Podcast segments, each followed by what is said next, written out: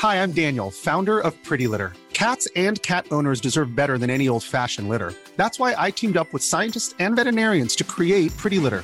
Its innovative crystal formula has superior odor control and weighs up to 80% less than clay litter. Pretty Litter even monitors health by changing colors to help detect early signs of potential illness. It's the world's smartest kitty litter. Go to prettylitter.com and use code ACAST for 20% off your first order and a free cat toy. Terms and conditions apply. See site for details.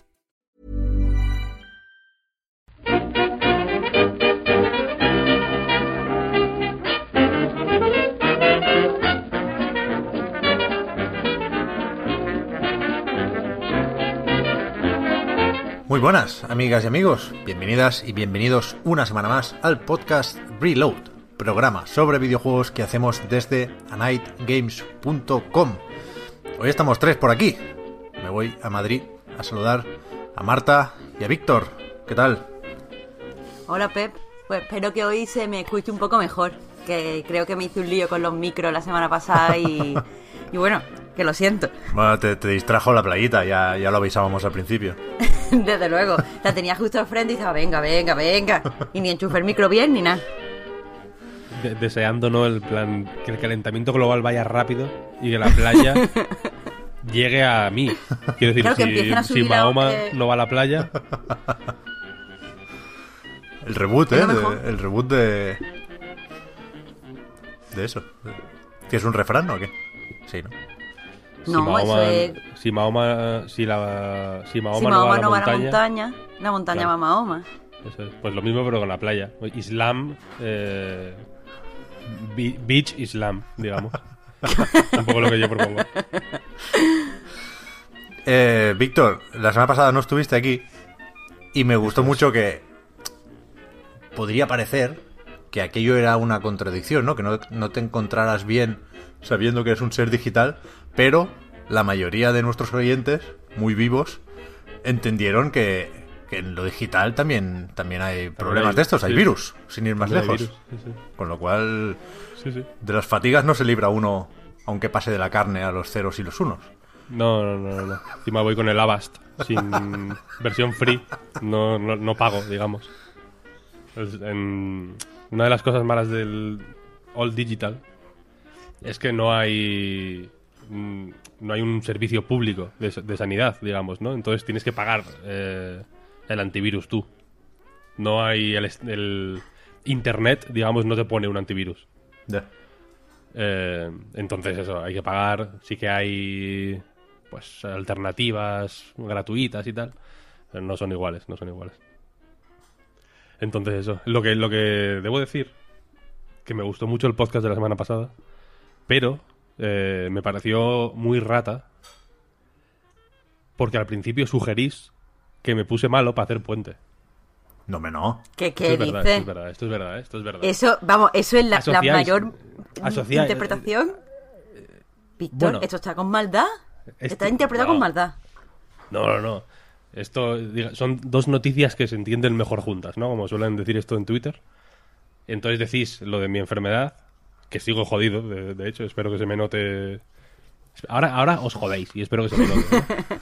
Eh, decís eso y luego decís lo del puente. Entonces, eh, suspicious minds pueden pensar que que, que, que- que quería hacer puente. Que también, ¿eh? Quiero decir, evidentemente quería que, hacer puente. que no había ni una sombra de duda hasta ahora, hasta, hasta que lo has dicho. Vaya, no. Te has liado. Vale, bueno, pues ahora me, me he acusado a mí mismo, ¿no? No. Sí, sí, sí. ¿Algo destacable que- durante este tiempo, Víctor? No, nada. Ni, no, ni nada. torneos de Tetris, ni, ni nada, ¿no? Nada. Digno de mención. Está jugando al Final Fantasy X y al Dark Souls 2. Ah, mira. Nada más. Vale, vale. Eh, pero rompo. Quería romper una lanza a favor de la película de Sonic. Yo estoy. Eh, 100%, 100% con la película de Sonic. Me parece la mejor idea. Me encanta el Sonic como es ahora mismo. No, lo de cambiarlo me parece mal. No me parece mal ya ni porque haya poco tiempo, entonces eh, cambiar el diseño de Sonic sea mucho lío y el crunch y no sé qué, no sé cuál, ¿no? Me parece mal porque me parece guay el Sonic de ahora. Es lo que es lo que tiene que ser. Igual que los Goombas de la película de Super Mario o Yoshi. Son cosas tróspidas. Así tiene que ser una película. ¿No? Es que, pero ¿qué va? ¿Qué va? Al contrario. Mira, la peli de Detective Pikachu. ¿Por qué se salva? Po- porque son todos unos peluchitos adorables. Si la peli de Detective Pikachu, además de ser la peli de Detective Pikachu, tuviera eh, uno- unos diseños encima tróspidos y feos, no se salvaba por nada. Que no, que no, que es es que, que- está guay, está guay lo tróspido para verlo de lejos y como decir, sí, yo a todo, pero no sé qué. Pero cuando tienes que sentar la hora y media delante de lo tróspido, eso no mola. Estás dando por supuesto que. que Sonic debe jugar con las mismas reglas que. que Pokémon. Cuando no es así. Pero, ¿qué regla? ¿La regla del, del buen diseño? Mm, No, estoy- no, no quiero ser pesado con esto, vaya, pero. eh, es que, es que no, no hay. No hay bueno y malo, quiero decir. En- Entiendo que. eh, pues Pokémon, eh, una de sus bazas es eh, la adorabilidad, digamos, ¿no? Entonces, evidentemente, una película. O sea, Detective Pikachu, de hecho, hay una- un equilibrio ahí o una tensión que yo creo que se juega a propósito y bastante bien entre lo cute y el y el hecho de que son Pokémon en el mundo real, ¿no? Entonces es hay un valle inquietante ahí que, A ver, que, que son monstruos. Son de bolsillo, pero son monstruos. claro, se juega bien esa tensión, Mm. está bien. Creo que creo que creo que está bien traído. Pikachu es muy adorable, pero tiene un punto que no es adorable en realidad, tiene un punto como arisco, como jodido, como decadente, de, detec- de detective, un poco de mm, versión para toda la familia de- de- del detective de película negra clásica, digamos. Está bien, mola, mm, está guay. Pero Sonic, Sonic es otra cosa. Sonic es Sonic vive, eh, o sea, na- nació, digamos, a la sombra ya de, de, de otras. Fue una reacción. Sonic no es. eh, no, no- no nació de la sopa primigenia de los videojuegos, digamos, ¿no? Es, fue es una creación. Es como Waluigi, por ejemplo. Que nace. nace como reacción a otra cosa que ya existe. Que en, es- que en el caso de Waluigi es Wario que ya, que ya nació a la sombra de Mario, digamos, y Sonic, eh, pues nació también a la sombra de Mario como, como el Yang, digamos, de, de- del Jin, que sería Mario. Entonces, su rumbo es ese, su rumbo es eh, lo, desagradable y lo, y, lo, y lo raro y lo hostil y, y, lo edgy. Quiero decir, me, y, y, yo veo un sentido del humor tremendo en, la, en el tráiler que es o sea, que, que- tiene que, que tiene como, como una de las piezas principales el aspecto asqueroso de Sonic. Y el de, y el de Robotnik, ¿eh? que quiero decir que Robotnik tampoco es 1-1. El, el, el plano este final de Robotnik ahí con las setas y no sé qué es de una puta pesadilla de, de, de Jodorowsky, ¿sabes? No, no, es, no, es una, no es tampoco Robotnik fiel, que como que Jim Carrey ha tenido mejor reacción, pero también es una cosa eh, jodida y hay un un ejercicio estético gr- grotesco en, todo. Y entiendo que está bien. Y, que, que suene Gangsta's Paradise es ya digamos la guinda. Como perfecto. Lo habéis hecho perfecto. Así, ti- así tiene que ser. No tenía que sonar otra cosa. ¿en qué momento a alguien se le ocurre o sea es que quiero decir si el cine es sorpresa y, y entrar a una sala y no saber eh, cómo vas a salir y con qué te van a sorprender y maravillarse ante lo que está ocurriendo en pantalla y sorprenderse y llorar y tener miedo, en fin, una cornucopia de sensaciones. Meter Gangsta's Paradise es de genio, porque no te lo puedes esperar. O sea, nos ponemos, nos ponemos nosotros tres a, pens- a pensar canciones. Estamos un día entero pensando canciones para poner en el trailer de Sonic y, y Gangsta's Paradise no sale en ningún momento, os lo aseguro.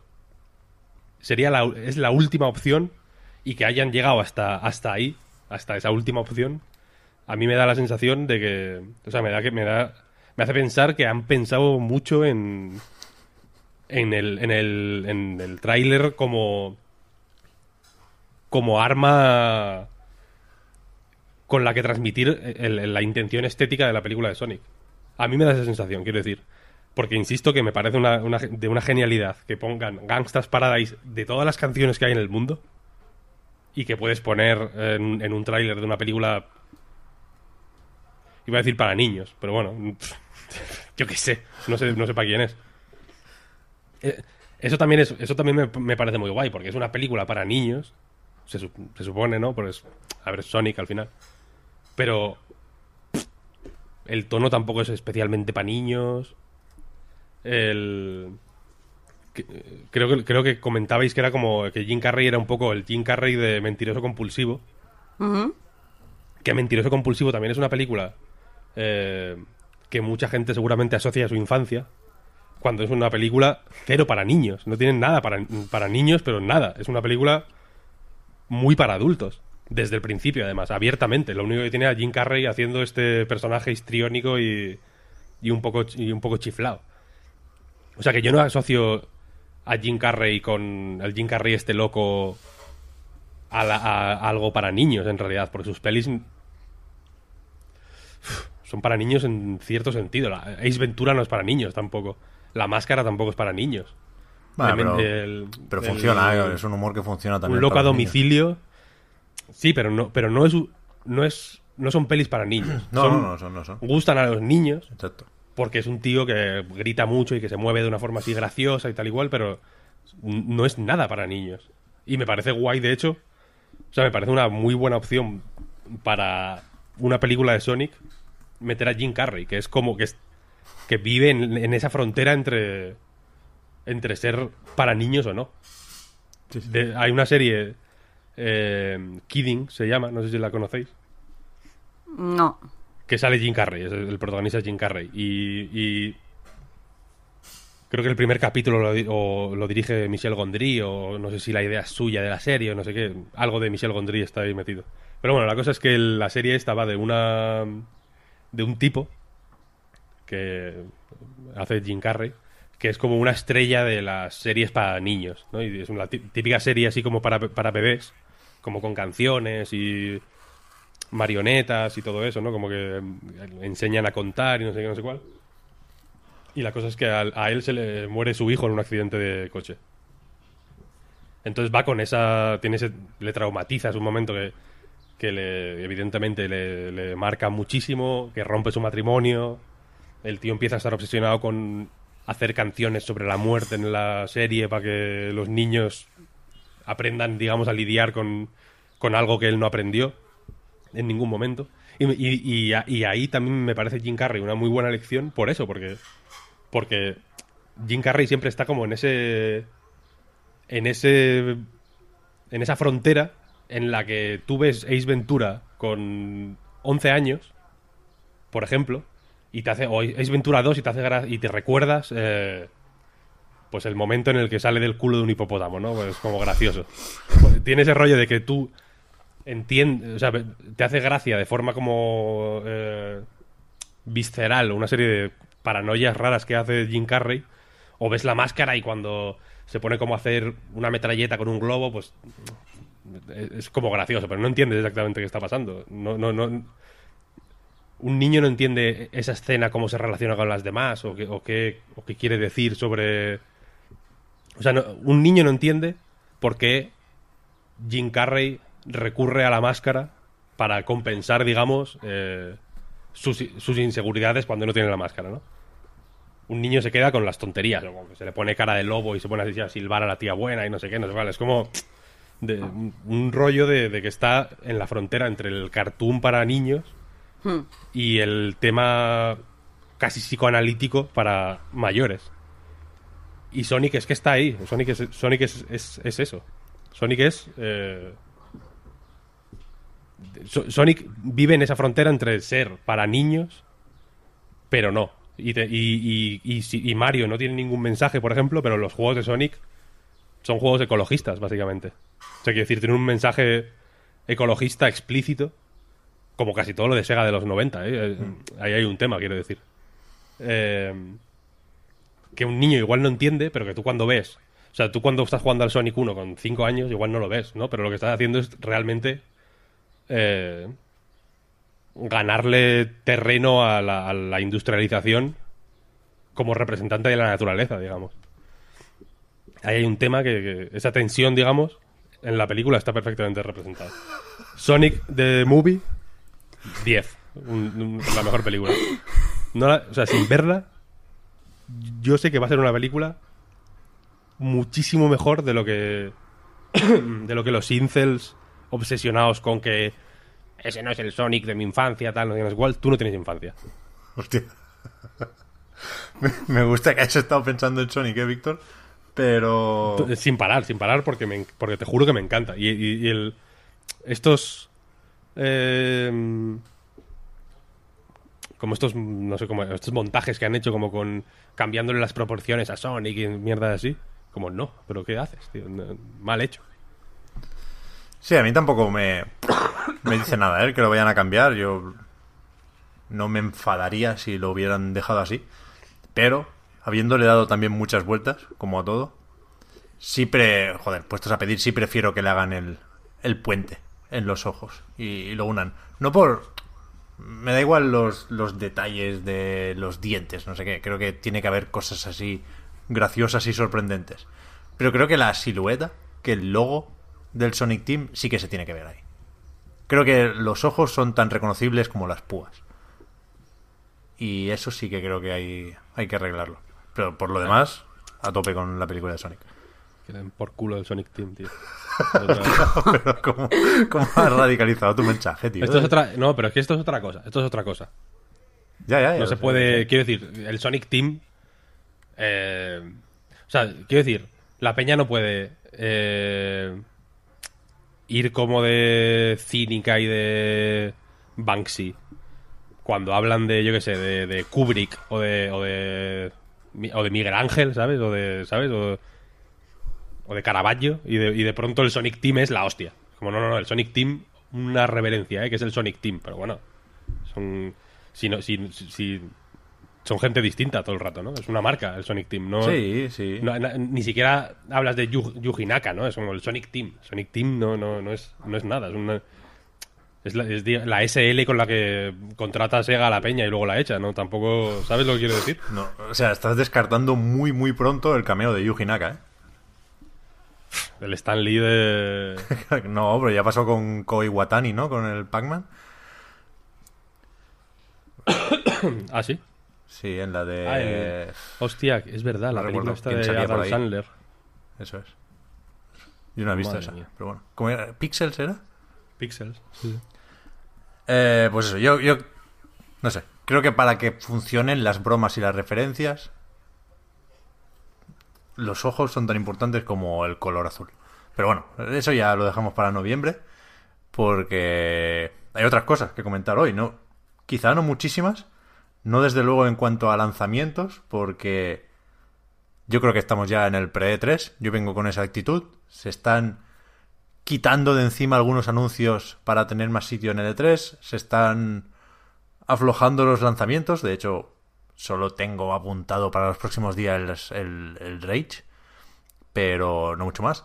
Y yo creo que el, que el clima es de, de pre-E3 y, y eso se nota en la actualidad, vaya.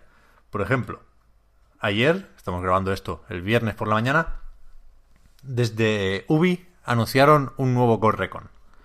Ghost Recon Breakpoint, que es, tal y como se había filtrado un poquillo antes, una continuación directa de Wildlands. De hecho, mm, yo no estoy muy puesto porque me pareció un juego casi atroz, el Wildlands, y, y no seguí después de la beta. Pero, pero esto sigue una de las últimas actualizaciones, ¿no? Que, presenta un nuevo personaje que por lo visto se, se vuelve malo y es el, el- el que hay que cargarse en, en esta secuela.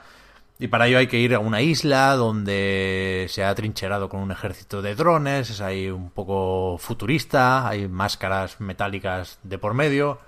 Bueno, un juego de Ubi que, habiendo visto un, primer gameplay, casi un cuarto de hora de partida, donde el, el minijuego es buscar lo que es verdad y lo que no, supongo, como en muchos de estos vídeos, pero a mí me gusta el planteamiento. Me parece un juego más más selvático.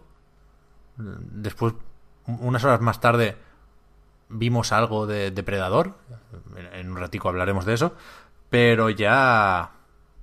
Ya Gorricón nos había enseñado cosas que asociamos a, a eso, ¿no? Lo de esconderse con el barro, lo de hacer una, una guerra más, más sucia, más de, de esconderse, más de eso, de depredador o de Rambo incluso. A mí me mola ese rollo.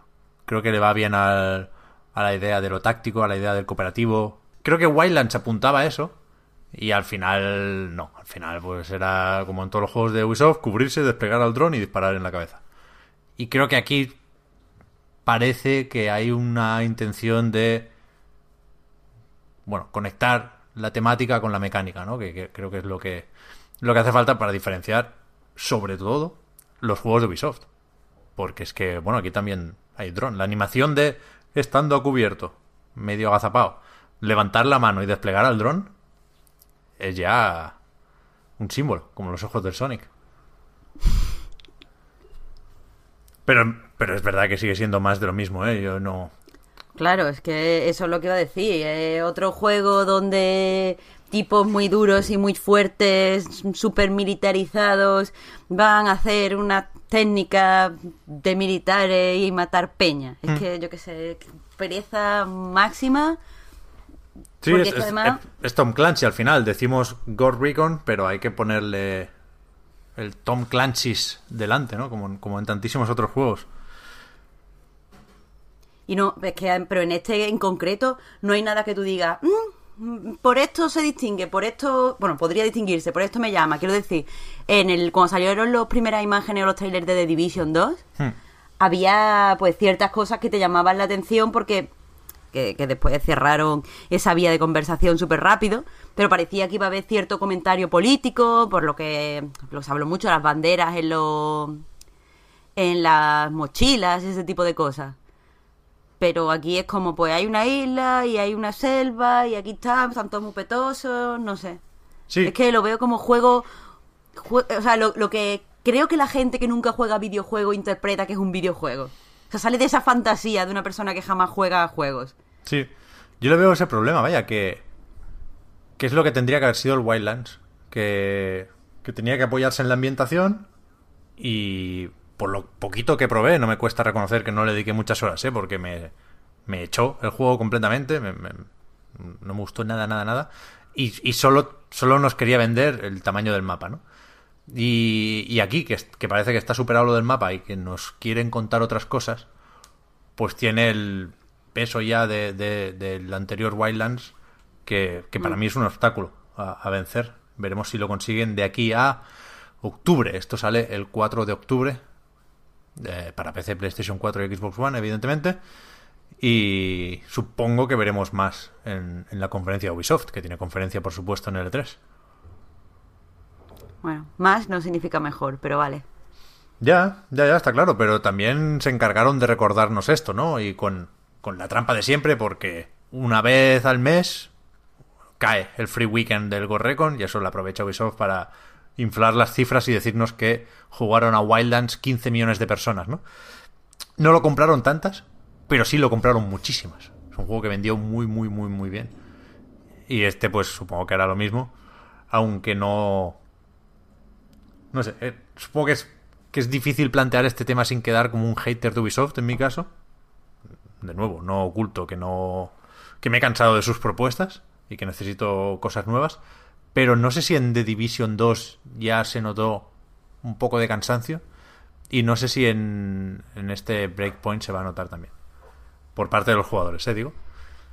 Pero que, que no es que hater, que se puede mm, criticar que un estudio que saca unos juegos eh, muy determinados y que tiene como una propia identidad de estudio, o sea, quiero decir, hay muchos estudios grandes que no tienen eh, un sello que identifique a su, a su videojuego. Y eso, o sea, que Ubisoft lo tenga está muy guay.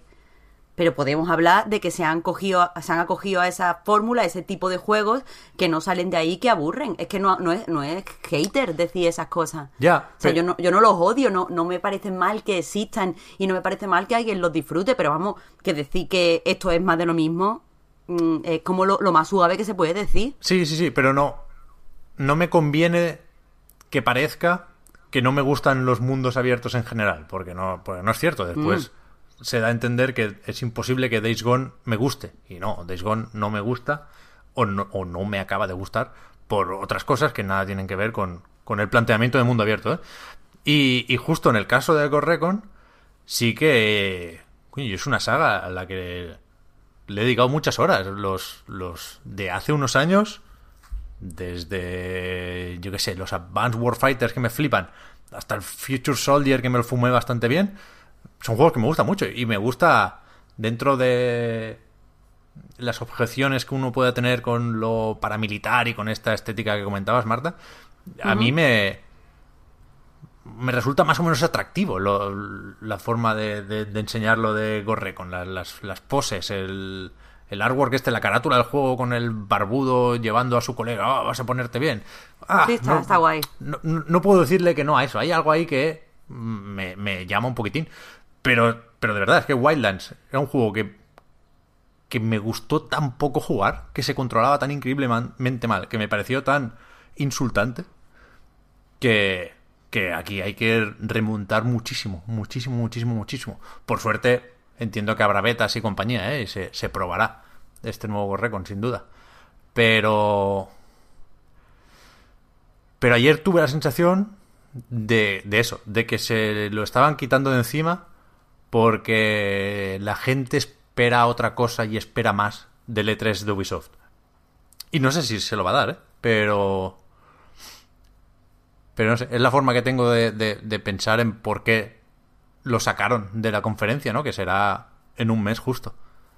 Pre-E3. Todo hay que, hay que relacionarlo con el E3. Tú estás muy callado, Víctor. Todo lo que has dicho del Sonic y ahora no tienes nada que decir. A mí la verdad es que no me interesa para nada este juego. No, no, no, no, no sé, no sé ni qué decir. Podría decir cualquier barbaridad, pero no... No, no, no, quiero pensar en este juego. Aunque, o sea, porque te da palo o os da palo el rollo cooperativo o si se curran un poco porque sigue habiendo la opción, claro, de jugar single player. ¿Os interesaría más? A mí- a- no, a mí no me interesa de ninguna forma. Vale. Es que yo viendo lo de ayer tenía la duda de si lo que decían los personajes eh, lo dirán en el juego, si son diálogos del propio juego, o si de nuevo representa que son los jugadores muy, muy, muy metidos en el papel. No, no, no me quedó claro. Entiendo que eran actores y que son diálogos del juego, porque si no me parecería exagerada la forma de presentarlo, más de lo normal. Pero, no sé, también eran muy contextuales los comentarios. No sé, no sé. A mí con, Ubisoft me pasa que eh, como en esta época así como de mm, escándalos laborales y, y- y de compañías que hacen juegos supuestamente buenos bajo condiciones horribles. Luego he estado jugando más al Mortal Kombat 11, que antes no lo dije. Y ahora lo odio, me parece el peor juego de la historia. Eh, por, por motivos ajenos a la explotación laboral, quiero decir. Ah, vale. Eh, pero bueno, que el, que el caso es que eh, Ubisoft está guay. Es que Ubisoft es la hostia, en realidad. Yo me acuerdo que cuando empecé a... Cuando empecé a decir aquí en el podcast que, que Ubisoft me parecía un sitio muy guay para currar, mucha gente se pensaba que era de broma. Como que era una ironía o algo así. Para nada. O sea, es que realmente parece un sitio muy guay. En realidad. O sea, y, y cogen a gente muy buena siempre. mm, el... Es es de los pocos sitios que no han salido ninguna... ni- ninguna ningún escándalo, quiero decir. Como que... Sí. Joder, como que funciona bien. Quiero decir que son una gente enrollada, buen rollo, europeos, ¿no? Skate, mola, está guay. Mm, Parece un sitio así mm, que curra, que, que tienen buen ojo para pillar a gente joven muy buena. Yo creo que Como sí. que se nota que, que- se nota que están conectados con el mundo, ¿no? Y que no pillan a gente como habrá entiendo un porcentaje de gente en Ubisoft que Dios mm, y la gente que nos está escuchando me perdone, que serán más reemplazables, digamos, ¿no? Que habrá más mano de obra mm, estándar, digamos. Pero incluso esa mano de obra estándar me da la sensación de que, de que está a gusto, quiero decir, que la tratan bien y que no y que, y que no hay desprecios como se como si parece que hay en otros sitios, yo que sé, en Epic o en NetherRealms o donde sea, ¿no? Y aparte pillan a gente top muy buena, pero sus juegos, y a eso es a lo que voy, me producen un sopor infinito. El, el- Después de un tiempo de, de- de desintoxicación, digamos, eh, cuando jugué al Far Cry New Dawn, lo cogí con, con la mejor intención del mundo, lo, prometo, ¿eh? Con la mirada limpia y con el corazón puro. Era en plan, voy a intentar disfrutar este juego. Eh, y, pensé, voy a intentar, eh, como sé. O sea, yo conozco gente que trabaja en Ubisoft que son muy buenos. Son, son peña mu- muy inteligente y muy, y muy buena. Entonces, como sé que esa inteligencia se tiene que transmitir de alguna manera a los juegos, y que cuando dicen que el de Division 2 no es un juego, no tiene, no tiene nada político y tal, sé que evidentemente es eh, la mentira piadosa, entre comillas, que tienen que contar para que, eh, yo que sé, el votante de Vox millonario y tiene una, una aceitera en Jaén, que, le- que es inversor en Ubisoft también, no se enfade, yo que sé. Eh, dije, voy a, voy a eh, jugar al Far Cry este eh, recibiendo de alguna forma la, la inteligencia que este juego seguro tiene y que y que se filtra, digamos, entre eh, entre esa capa, digamos, de, de- esa capa apolítica y un poco de- inofensiva y blanca que quieren tener los juegos de Ubisoft para ser para todos los públicos y, y- y vender las millonadas que tienen que vender por, por ley, digamos, porque las leyes de, de la naturaleza, pa- para no crear un- un- una brecha espacio-tiempo, digamos, tienen que vender millonadas, pues entiendo que tienen que hacer ese, tipo de sacrificios, yo qué sé. Pero la cosa es que es un juego tonto, no, no, encontré... en- no encontré nada, no encontré ninguna reflexión, no encontré eh, nada, nada. O sea, encontré mm, como chispazos de, de- de algo interesante entre un montón de, de, pérdidas de tiempo. Y, y- y me jode eso, que, que son juegos que están bien hechos, que tienen que tienen por- probablemente a la, a la mejor gente del planeta trabajando en ellos, que tienen presupuesto suficiente para meter la banda sonora de ese juego, por ejemplo. Hay un- una cantidad de canciones acojonante y se escuchan dos veces eh, eh, y a lo lejos, como que hay un coche con una con la música puesta a, a lo lejos y tú escuchas como el eco de una canción famosa, licenciada, quiero decir, ahí hay di- dinero, han pagado por eso. Eh, y la cuestión es que que, que con, con toda esa infinidad de recursos y de y de, y de talento y de, y de buen hacer eh, me pareció un juego bl- blando, fofo. Y, y, todos los juegos de Ubisoft me parecen fofos. Quiero decir eh, que, que haya un puto juego de Ubisoft en el que sale Karl Marx y que sea una cosa fofa y floja y que no dice nada y que sea como como una como la camiseta esta de Communist Party que salen ahí como todos borrachos. Es como es eso es un, un chiste una cosa que su, recorrido y su profundidad es esa es la de una camiseta de, camisetaslocas.com entonces me da pena simplemente y este en concreto ya es el, o sea los Ghost Recon todo lo que tiene el, la etiqueta Tom Clancy alrededor ya me dan la hiper mega pereza.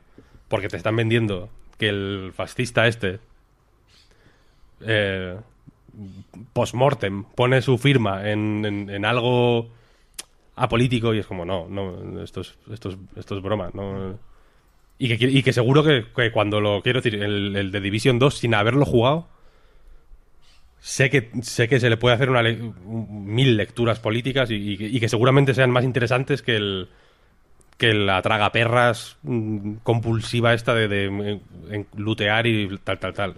Que es que al final es que es tonto, porque como no, como aparte, no pueden ser, y esto me di cuenta jugando al Days Gone, precisamente, como muchos de estos juegos no pueden ser, no pueden tener sabores extremos, por así decirlo, no pueden apostar de una forma muy, muy decidida por nada, porque tienen, tienen que, que gustar a todo el mundo. Claro. Claro. No, no pueden. El Days Gone, por ejemplo, por, porque es el, el- igual el ejemplo que más reciente tengo, no puede apostar a muerte por la supervivencia. O el de Division 2 no puede apostar a muerte por, yo qué sé. es, es- el de Division en realidad no apuesta por, por, por nada. Que son juegos que no apuestan por nada. Apuestan por ser una especie, de plataforma eh, para que si de pronto pillan a una persona que yo que sé, que, le han echado el trabajo o que le ha dejado la mujer y que, está deprimido y la única forma que tiene de llenar ese vacío en su corazón es comprarse una, una skin con Rayman para una AK-47, pues adelante, y ya está, eso que han, que han ganado. Pero no apuestan por nada, son juegos que, que poco comprometidos con ellos mismos, ¿sabes lo que quiero decir? Sí. Y, y al final, yo entiendo que esto, te- que esto puede estar. O sea, no, no quiero. Cualquiera que disfrute de nuestros juegos, adelante. El Far Cry, de hecho, lo disfruté todo lo que pude disfrutar eh, es- esa experiencia. Pero le- les veo sin sal, sin pimienta, sin nada. No tienen nada, no tienen sabor, no tienen. tienen son. mm, Pues como el McDonald's, vaya, que tiene que gustar a todo el mundo. No puede no puede ir ex- excesivamente lejos en con ninguna idea, digamos, para no perder, para que nadie se pierda, vaya. van- Entonces me, me- no sé, me, me acaban dando pereza, simplemente. Y, y los juegos de Ubisoft me pasa eso, que me dan pereza, me... me- o sea, la- recuerdo con, con mucha nostalgia la época esta en la que hacían juegos pequeñicos. Que iban que tenían como sus juegos súper tochos, ¿no? Y luego los juegos pequeños, en plan Grow, Grow Home y todos estos, ¿no? Y el Valiant Hearts y todas estas cosas, Sí, que sí que iban iban estaban mucho más centrados en, algo, joder, en una idea concreta que llevaban al, al máximo. Yo entiendo que, no son juegos para todo el mundo tampoco, yo qué sé. Entiendo que el que el Grow Home este, pues supongo que vendería menos que un Assassin's Creed, digo yo. Pero lo veo mucho más, eh, no sé, mucho más centrado, mucho más interesante. Mm, Creo que exploran en mucha más profundidad lo que, lo que tiene que explorar, no sé. Sí que es verdad que no... Que, no sé por qué desapareció todo eso, que dudo que le hiciera daño o, que le supusiera muchos problemas a Ubisoft, ¿no? Que, es lo que dices, Víctor, no iban a vender como un Assassin's Creed, pero yo no, yo no creo que perdieran dinero, ni con Valiant Hearts, ni con Grow Home, ni muchísimo menos con un Rayman, ¿no? Un Rayman Legends, anda que no nos vendría bien ahora. Y, y ni siquiera el Ancel hace juegos pequeños ya, está haciendo una puta galaxia y a ver cuándo cuando vemos algo más de- del Beyond Good Evil. Pero O es sea, el. Rayman, el Rayman, por ejemplo, es un juego 70.000 veces más centrado que, que el Far Cry último. Mm, claramente, el- claramente. Y, y me refiero a centrados en el sentido de que. De que, joder, el Rayman hay X ideas. mm, y las explora, digamos, ¿no? Coge la idea y la mira por todos los lados a ver mm, qué pinta tiene por aquí, qué pinta tiene por allá, qué pinta tiene por aquí, tal, no sé, cuál. Es divertido ver cómo se ha reflejado ese proceso de exploración en el diseño de niveles, en, en todo. Está bien, es un juego curioso. Pero los otros son random, totalmente. Es, es, el. Es la, la fórmula Ubisoft casi. Es que es casi. Son casi parodia, vaya. ¿no? Como que el. Es como, joder, estos juegos que se hacen con una plantilla, que. no, que. ¿Qué riesgo tienen aquí de que sean todos iguales, tal, no sé qué, no sé cuál? Ubisoft, en vez de decir, venga, vale, que, lo han hecho, entiendo, con los Assassin's Creed últimos, en cierta medida, ¿no? Se, ha intentado ahí eh, aportar algo para, si no desmarcarse completamente de la fórmula, sí mm, aportar algo nuevo que, le, que le dé un toque más fresco, ¿no? Pero, pero con, los Far Cry en concreto, por ejemplo, o con, o con Ghost Recon Wildlands, quiero decir, que era lo mismo, es, es una parodia. Es, es una caricatura de, la, de, la fórmula, ¿no? Es como la versión más bar- versiones más barrocas cada vez de, de, la fórmula. Entonces, no sé, a mí me, me perdieron, ya lo digo. A ver, siempre acabamos hablando de lo mismo, coño, con Ubisoft y, insisto, yo siempre digo que me sabe mal, no porque quiera cubrirme las espaldas, sino porque es cierto que, que, bueno, no- nos atrae el, tema de la plantilla, ¿no? Pero a, a pesar de las mejoras que se pudiera introducir en Odyssey y a pesar de que Ubisoft sigue lejos, como siempre, de tener problemas en ese sentido, porque sigue vendiendo bien, Sí creo que en el caso de, de Ghost Recon, de estos últimos, de Wildlands y de Breakpoint, tenemos que acordarnos y reconocer que, que no va con nosotros, o no mucho, o no siempre, lo de jugar en cooperativo. Y, y es verdad que aquí la, la, la- no es una excusa, la justificación de quien le dedica muchas horas a esto es que es divertido jugar con los amigos. Y, y- nosotros siempre decimos, coño, es que es, en principio cualquier cosa debería ser divertida con amigos, ¿no? Pero no deja de ser verdad que, que corre con Wildlands tiene que ser divertido con los amigos. Pero... Pero a partir de ahí, ¿qué más, no? Yo, yo creo que Wildlands no tenía ese que más y sí se lo quiero ver a, a Breakpoint.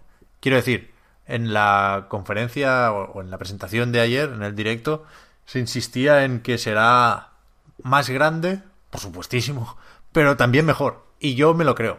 Y creo que en un juego que aspira a lo que aspira Ghost Recon Breakpoint, eso tiene que valer hasta cierto punto.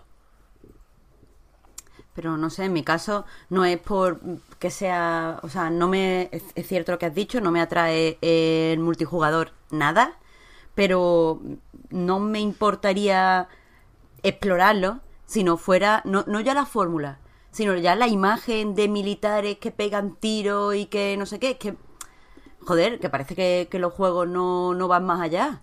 Que yo, yo entiendo que Ubisoft tenga una fórmula. Y entiendo, como, diga, como dice Víctor, que no quieran explorar nada en concreto para poder atraer al público más amplio posible. Me parece muy bien. Es la fórmula blockbuster. O sea, Ubisoft quiere ser la que hace, eh, pues yo qué sé, la, la Disney de, de, salvando las distancias de los videojuegos. Pero joder, eh, puedes eh, hacer tipos de, blockbuck- de blockbuster que llamen a tipos de público diferentes. A lo mejor también un juego, vamos a denominarlo como blando. Eh, un juego que, que no se meta profundo en una cosa concreta, los puzzles, por ejemplo, de manera concreta, vale. Pero hazlo co- co- con una premisa atractiva para diferentes personas. Es que de verdad yo no creo que todos los jugadores queramos ver todo el tiempo a, militares o a robots que parecen militares en un ambiente así y tal, pegando tiros. Es que es súper cansino. Es que, no sé, a veces pienso en mí misma como, Buah, es que eso no me gustan las cosas que son así más cute y más adorables, pero yo creo que hay mucha gente ahí. Entonces, no puedes hacer los blockbusters para la gente que no, no le gusta los, yo qué sé, la testosterona, a tíos súper testo- testosteronizados o como se diga. Yo qué sé. A mí me, tienen el- me cansa. Assassin's Creed, Far Cry, no sé, Pues, o sea, como que tienen pues, varias... Pues, o sea, Siempre, siempre Far hay... Cry, eh, por, porque pongas un poquito de neón rosa en unas flores, mm, no me parece tampoco que sea un cambio. No, no, desde luego, desde luego, pero yo qué sé. O sea, que yo entiendo que todo lo de Tom Clancy tiene que ir de alguna forma de militares o de... Yo qué sé, o de, o de paramilitares, vaya. Pero no sé. O sea, yo, yo tampoco veo cuáles son las grandes ideas cooperativas, quiero decir. O sea, no, que no, no veo como en plan, joder, es que en coopera- claro, es que esto en cooperativo es clave. Esto, ¿sabes? Hmm. No, no veo dónde está el, el que, que te montas en un coche y que puedes llevar a un fulano atrás pegando tiros, como en el Halo hace 50 años, Ya. ¿sabes? O sea, no, no, no, no- veo dónde están las, las mecánicas de cooperación fuertes que hacen que el juego sea radicalmente distinto jugando con otra persona o con otras personas. Eh, yo qué sé, en Destiny, por ejemplo, sí que sí que veo eh, cómo funciona la cooperación. en- a, a niveles altos, quiero decir. Pero en, en estos. Me parece como, como- O sea, me parece una excusa pobre lo de la cooperación, simplemente. No, eh, claro, claro, es que no hablo de diseño de juego. Ahí, de hecho, me convence más lo de las habilidades y los aparatitos del de Division que lo que hemos visto de, de Ghost Recon. Hablo de, de predisposición de los jugadores a los que va Ghost Recon. Sí, pero lo que quiero decir, y, y sin. no- me duele mucho la cabeza, entonces igual estoy un poco más vinagre de la cuenta. Pero. eh, que en ese sentido es como decir, no, no. eh, es que tienes que jugar al Angry Birds de Star Wars. Es la polla. Lo único que tienes que jugar fumado como una rata. Porque si juegas fumado como una rata, te partes la polla. Es como, bueno. ¿Sabes lo que quiero decir? No es. No, si, no es. si, tú si, si estás predispuesto a, divertirte más jugando con otra gente, yo entiendo que puedes encontrar divertido cualquier cosa. Yo jugué muchísimo al GTA 4, por ejemplo, en multijugador. Que es un juego que no tiene nada en multijugador. Es una, es una, es una mierda como un coco. Pero evidentemente. eh, pues me, me tiraba ahí dos horas hablando con la peña y ya está. Y en ese sentido, entiendo que, efectivamente cualquier juego es mejor con alguien, porque estás hablando con alguien, yo qué sé, estás con tus amigos, eh, la- la- la- el contexto es, mejor. Pero que es algo que, que, que yo creo que nosotros, por ejemplo, no tenemos que tener en cuenta nunca. Porque, porque si te pones a tener en cuenta los contextos individuales de cada persona del mundo, es como, no, no, no, es que, es, es que evidentemente este juego está guay, pero hay que jugarlo por la noche. Este juego está guay, pero hay que jugarlo cuando llueve. Este juego está guay, pero hay que jugarlo cuando estás un poco triste. Y este, hay que, y este está guay, pero hay que jugarlo cuando estás muy contento. Como, no, eh, eso no, eso, el juego no está programado para, para, saber si tú estás triste o contento, ¿no? O sea, el- mm, tenemos que, nosotros, digamos, creo que tenemos que, que tener una capacidad de análisis que va más allá de la predisposición a divertirse que tiene la peña jugando un cooperativo. Porque en ese sentido, eh, si yo, por ejemplo, odio jugar en cooperativo y es algo que me, que me, que me, que me mina la moral, eh, yo puedo decir que este juego es automáticamente una, una bazofia y sería igual de válido que quien dice que, es, mm, que está bien jugando con otro, ¿no? O sea, la validez de, mi, de mi postura, digamos que sería la misma que la de quien dice que- que en cooperativo está guay. Y creo que eso, por eso, te- por eso digo, por eso me refería antes a, las- a- dónde están las mecánicas de cooperación eh, guapas, ¿no? Porque igual, igual de pronto alguien me dice, mira, es que jugando con otras personas, pues se abren esta serie de posibilidades eh, que son interesantes y que hacen que el juego esté mejor, ¿no? Y que hacen que eh, se formen dinámicas a la hora de asaltar un campamento enemigo, no sé qué, no sé cuál, no sé- en fin, lo que sea, vaya, ideas concretas que, que, que est- que estén bien pensadas y bien ejecutadas y que realmente hagan que el juego funcione guay en cooperativo. Que evidentemente eh, la ambientación militar funciona guay en cooperativo porque entiendo que es como un escuadrón ahí. eh, o sea, que no hay nada más cooperativo, digamos, que un escuadrón militar, ¿no? Que trabajan juntos para conseguir un objetivo común y tal y cual. Guay. O sea, ve- vete encajándome las piezas de, tal forma que, que- yo diga, guay, esto está chulo, ¿no? Pero... y, y- ya digo, o sea, este tráiler no lo he visto, ¿eh? Pero en el Wildlands, por ejemplo, yo no vi nada que, que- que no fuera eh, del manual de, de- hacer ju- juegos cooperativos que- que el Perfect Dark de la 64 era así ya, ¿sabes lo que quiero decir? O el GoldenEye. O sea, que, me faltan ideas guapas. Que diga, joder, vale, es que esto en cooperativo es lo, lo máximo. Mm, Merece la pena realmente jugar a esto en cooperativo. No sé si me estoy explicando. Sí, sí, que... O sea, te refieres a que fuera un juego, por ejemplo, que si lo juegas solo, pues tuvieras que ceñirte una estrategia antes de empezar la misión porque es rígida, pero cuando lo juegas en cooperativo se te abriera la posibilidad de hacer estrategias dinámicas y entonces Sí, pues no eso fuera un extra en cooperativo, ¿no? O que no puedas jugar solo simplemente, yo que sé, que, que sea... Que entiendo que es, eh, no se puede hacer, pero por ejemplo, por, por poner un, por poner un ejemplo que yo creo que es más explícito todavía, las raids del Destiny, por ejemplo, Sí. evidentemente no se pueden hacer eh, en solitario, ¿no? Porque hace falta una coordinación eh, muy grande entre varios jugadores.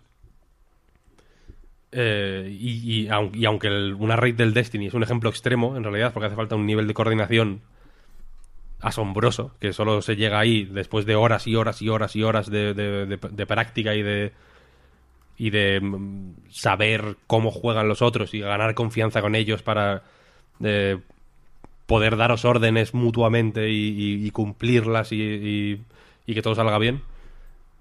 Joder, pues ir bajando la, la intensidad de- de- de esas necesidades de cooperación y ofrecer ideas interesantes, cooperativas, que no sean tú entra por aquí, tú entra por allá. O vamos, o te meto en la furgoneta y vas con una torreta pegando tiros. Que, porque eso, eso ya, eso ya existe. ¿Sabes lo que quiero decir? Hmm. O que vaya más allá de marcar a un fulano. eh, con el L1, ¿sabes? En plan, marcado. Ah, aquí está ahí un tío. Lo veo como excesivamente básico. Entonces, mm, no sé, no, no, no me resulta interesante. Creo que, creo que podía ser más interesante, simplemente. Pues a ver, a ver, ya digo, yo probarlo lo voy a probar. Eso es lo mi, mi compromiso con los juegos de Ubisoft. Los que tienen beta, por lo menos. Assassin's Creed no tuvo beta. Estuvo en el Stadia y no lo pillé a tiempo. Pero, pero a ver. Eh, más cosas. Esa misma tarde-noche se emitió el segundo programa de State of Play, el Nintendo Direct de Sony. No vamos a dejar nunca, creo, de decir esto. que sirvió para, se había dicho ya, ver un poco más de Medieval. Pero la sorpresa no, no, no fue tan sorpresivo, creo yo. Lo gordo llegó al final con Final Fantasy VII Remake. Yo creo que tiene sentido empezar por ahí. Que reapareció después de. Cuatro años, tre- tres y medio, si contamos el tráiler de la PlayStation Experience, sin, sin haber enseñado nada. Reapareció, creo yo, con, con, con la intención de hacernos creer que ahí no había pasado nada, ¿no? Que el, que el desarrollo había, había seguido de forma fluida, a pesar de que sabemos que- que no es así, vaya, que se salió del proyecto CyberConnect 2, se pasó a encargarse Square Enix completamente de forma interna y... Y sí es verdad que, que, que- que tuvimos un tráiler similar, ¿no? Que seguimos muy centrados en el principio del juego. A mí me gustó mucho el tráiler, me gustó mucho que lo metieran ¿eh? en el State of Play, que le dieran peso a un, a un vídeo que no, que no lo tenía de ninguna forma, que eran 10 minutitos de, de cosas poco grandes, a pesar de que empezó con la expansión de Monster Hunter World que tiene una pintaza, pero no, no, no puedes pretender copiar el Nintendo Direct sin meter cosas gordas al final, ¿no? Que es lo que clarísimamente faltó en el primer State of Play. Y aquí por lo menos eso lo solventaron. Seguimos teniendo muchas, muchísimas preguntas con Final Fantasy VII Remake, porque el tráiler nos mandaba a junio, sin especificar, pero sabemos que se estaba refiriendo a la conferencia de Square Enix en el E3, que será la madrugada del 10 al 11, de hecho, a la hora que solía ocupar la conferencia de Sony. Así que veremos qué, qué nos enseñan y qué nos dicen ahí. A mí no me tienen que enseñar mucho más, a mí me tienen convencido, me, me flipa cómo se ve el juego. Estoy en el barco de los que aceptan todos los cambios que sean necesarios para modernizar Final Fantasy VII, porque el original está ahí, está disponible en todas las plataformas. Así que me, gusta el sistema de combate. Bueno, me gusta que se cambie el sistema de combate. Habrá que ver si, si, el, si el combate funciona o no. Pero me gusta el diseño de los personajes, me gustan los graficotes. Tengo muchísimas ganas de este juego. Y tengo que ver, como todos, vaya, si la lían o no. Con aquello de lanzarlo en distintos episodios, con lo tarde que se les ha hecho y que si acaban empezando en PlayStation 4, sí o sí terminarán en PlayStation 5. Entonces, a ver, a ver qué pasa con esto. No sé si nos pueden dar alguna alegría en ese sentido. No sé si, si han cambiado de planes y si van a sacarlo todo entero. Me cuesta creerlo. Y veremos, de hecho, qué pasa con las plataformas, ¿eh? Porque no... Yo, yo, tenía asumido que esto saldría también en Xbox One como mínimo. Pero ayer estuve repasando todo lo que habíamos visto, que insisto, era muy poquito, ¿eh? De Final Fantasy VII Remake con anterioridad. Y lo único que hay sobre plataformas es que en las webs oficiales y de prensa de Square Enix solo aparece PlayStation 4 y que en los dos vídeos promocionales de 2015, E3 y PlayStation Experience, se acababa diciendo Play First on PlayStation 4. Ayer no se habló. Si fuera exclusivo, exclusivo, yo creo que ayer se habría dicho claramente. Y no se dijo. Así que veremos, veremos qué pasa. Si al cabo de un tiempo llega a Xbox, si al cabo de un tiempo llega a PC. No, no, no sé qué planes tiene Square Enix. Y estoy nervioso, coño, porque eso es lo. Eso es lo que me parece destacable. Que es un juego para ponerse nervioso. Que es un juego mítico como pocos. Y que a mí me. Buah, es lo que me mola acabar con eso. Pensar que. Yo, yo no soy el mayor fan de Final Fantasy VII porque yo en esa época estaba con la Saturn. Pero no puedo evitar pensar en toda esa gente que lleva años y años y años esperando este juego y que ayer estaba emocionada por la noche. Venimos de Kingdom Hearts 3, donde decía algo similar al hablar de ese juego, ¿no? Pero creo que aquí hay, hay más garantías o, o, o en general más gente tiene más claro qué esperar de Final Fantasy VII, ¿no? Y, y creo que, que, que, the hype is real, como dicen por ahí, que, que, hay muchísimas ganas. Que ayer estuve viendo vídeos de estos de reacciones y me. Coño, me animan un montón. Yo, yo estoy ahí, vaya, yo estoy con, con los gritos y los aplausos, ¿eh? Con este. Sí, yo también le, le tengo ganas, que se ve, se ve o sea, vale, no enseñaron nada, pero lo que poquito que se ve bien bonito y y no sé, yo también lo que tú dices, yo a tope con los cambios, que la gente, no sé, mm, no creo que no se da cuenta de que si te dan exactamente lo mismo sin hacer, o sea, si te ponen hoy día, por muy bien que se vea, a jugar un juego antiguo, se nota que es un juego antiguo y mm, o por mucha nostalgia que tenga no lo va a disfrutar igual. Además, mm, que se suba al carro de Final Fantasy más peña. Yo también estoy, estoy con el hype y me, me parece súper guay todo. Pero sobre el State of Play, eh, podemos llamarlo todas las veces que sea el Nintendo Direct de Sony, pero está muy mal hecho todo. O sea, quiero decir, es, es un formato donde nada se luce. No sé si entendéis lo que quiero decir. Con ese pestañita que avanza, se queda lo que se ha visto antes en blanco y negro, se ven cuántas pestañitas quedan. Eh, solamente una voz así como súper robótica, que no es robótica de verdad, pero que me suena a la Alexa. Mm. Eh, y ahora no sé qué, no sé cuánto. Me parece como súper soso y mm, como que no te da emoción por nada. No, no te da como el propio hype de estar viendo eso.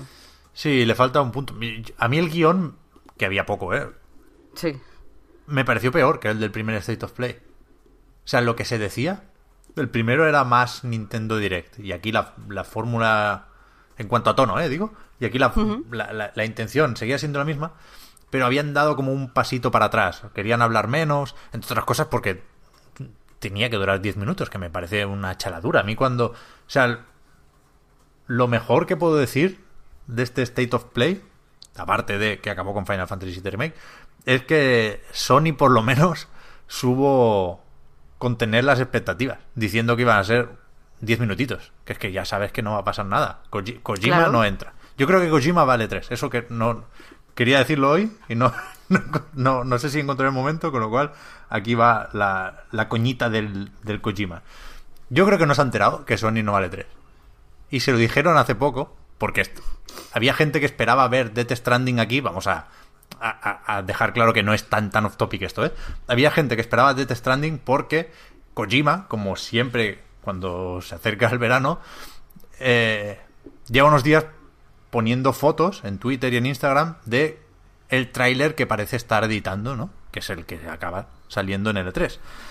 Pero claro, Sony no, no tiene 3. Pero claro, Hideo estuvo en el Tribeca Film Festival y dijo que más o menos en junio podría enseñar y contar más sobre el juego.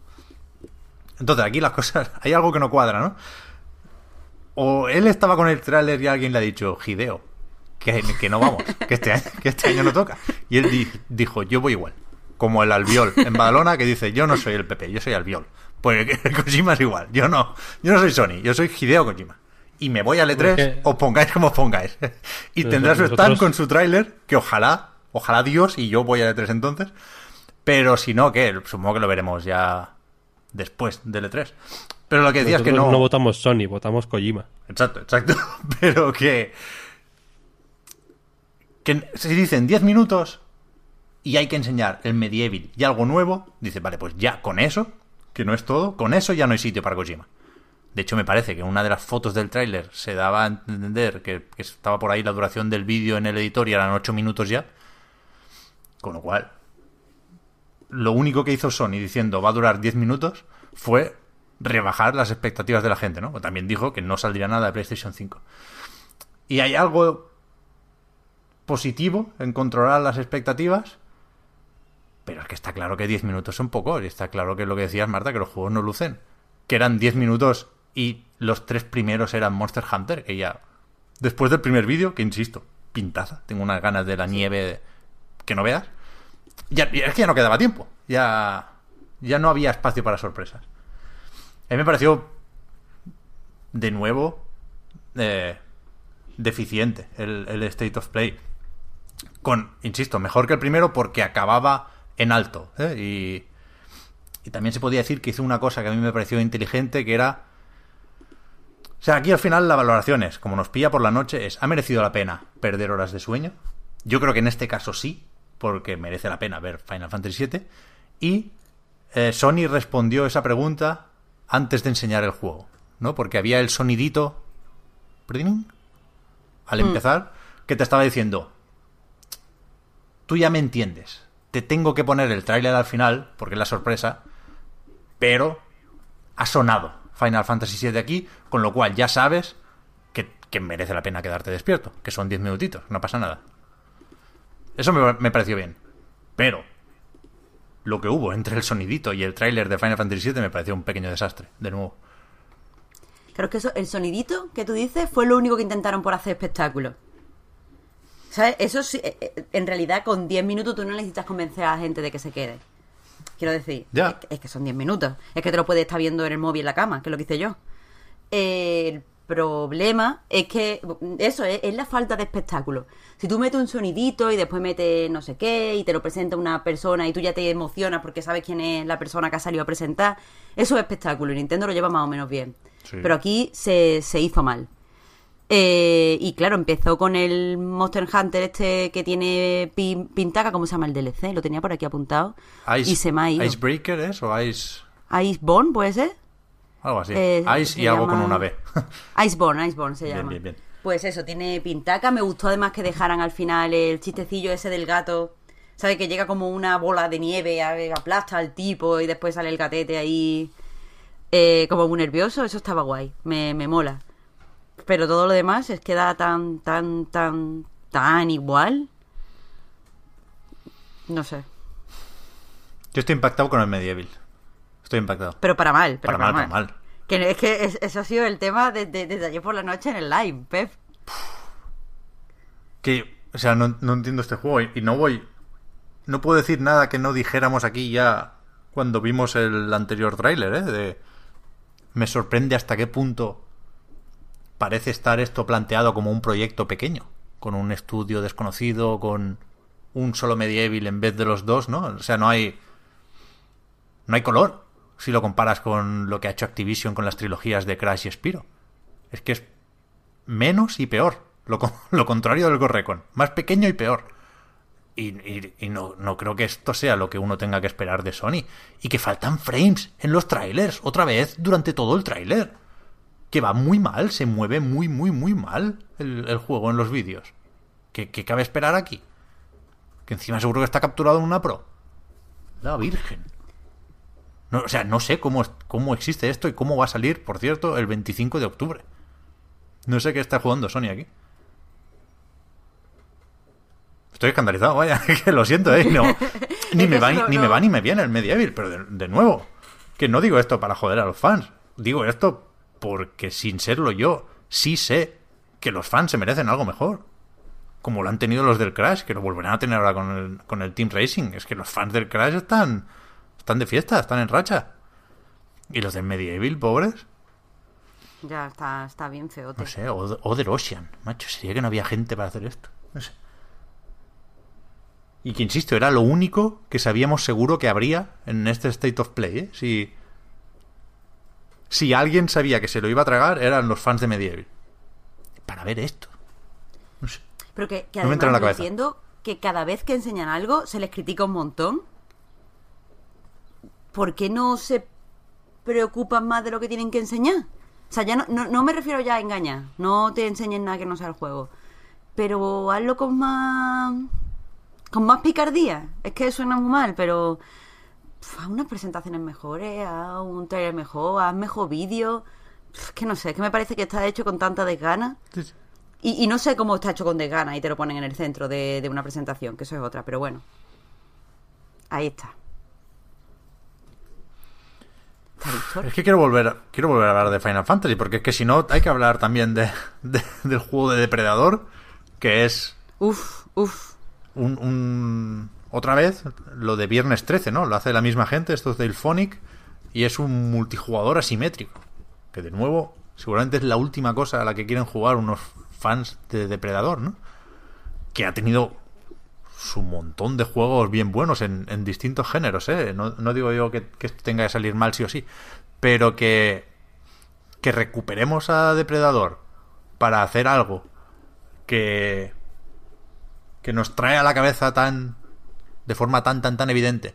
El juego de Viernes 13 que pff, vale, yo qué sé multijugador asimétrico. Pues si te dan con el plus eh, lo juegas un rato a lo mejor te da para hacer o para ver dos o tres vídeos en YouTube pero poco más ¿no? Es que no Hombre, el by Deadlight este está... Lo petó bastante. Mm. Así por, por poner eh, un juego parecido. No, igual no parecido, pero bueno, que también tiene ahí como un link con, con los monstruos ochenteros.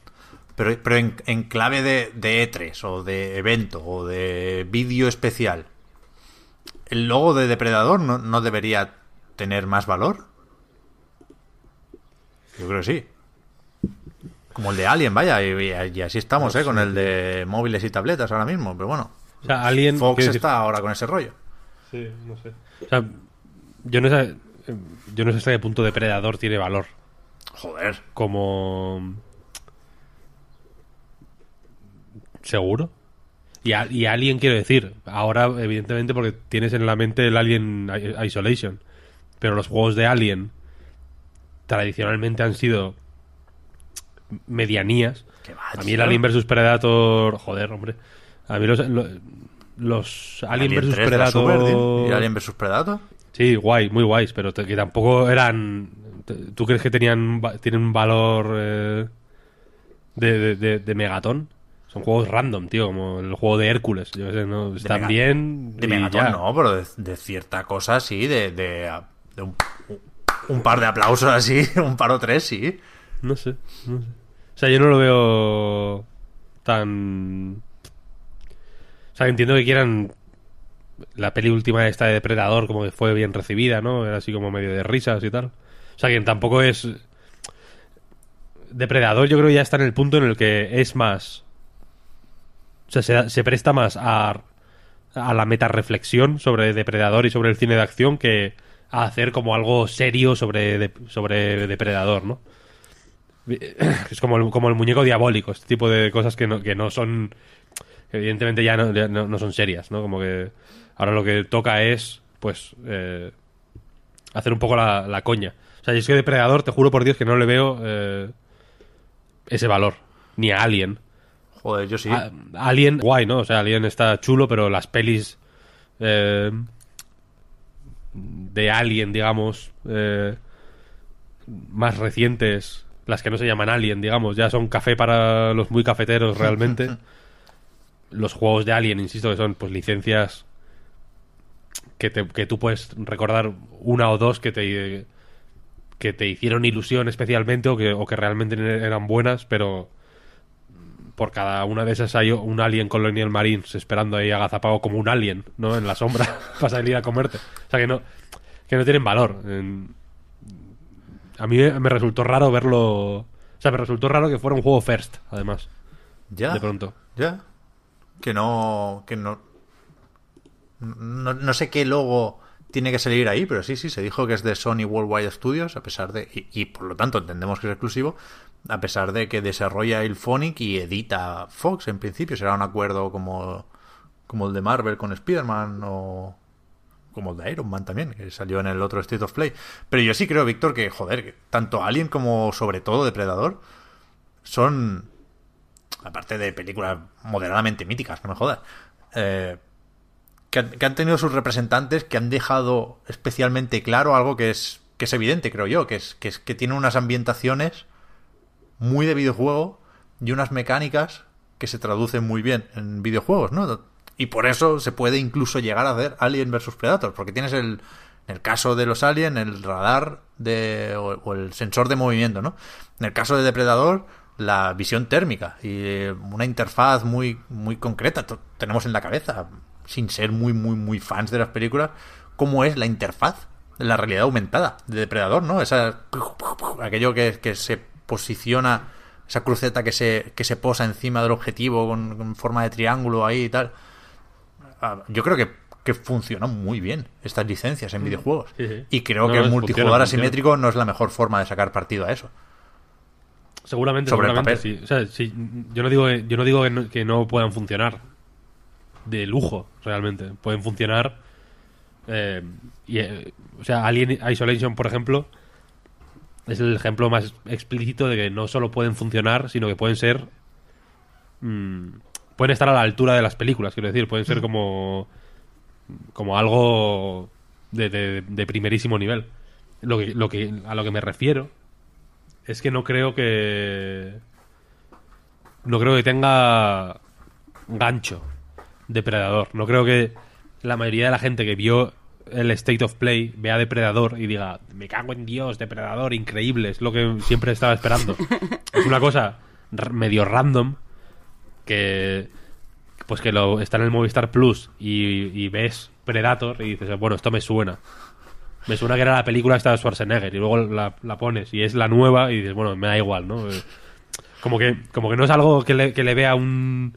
¿Sabes lo que quiero decir? Un gancho alucinante, como si le veo a Final Fantasy VII o a, o a Crash Bandicoot. Esto es como, bueno, pues Depredador. Me suena, ¿no? Es como algo que me suena. Ahora mucha gente no la ha visto, otra gente la vio hace tiempo, otra gente le gusta pero no sabe muy bien de qué va, ¿sabes? Como es una cosa que está, que está ahí, es, una, es la típica historieta que está ahí funcionando. O sea, es como si sacan un juego de Willow, Hombre, no. ¿sabes? Joder, Es- primero, es como- tío, Víctor, primero para ojo nada. con Willow.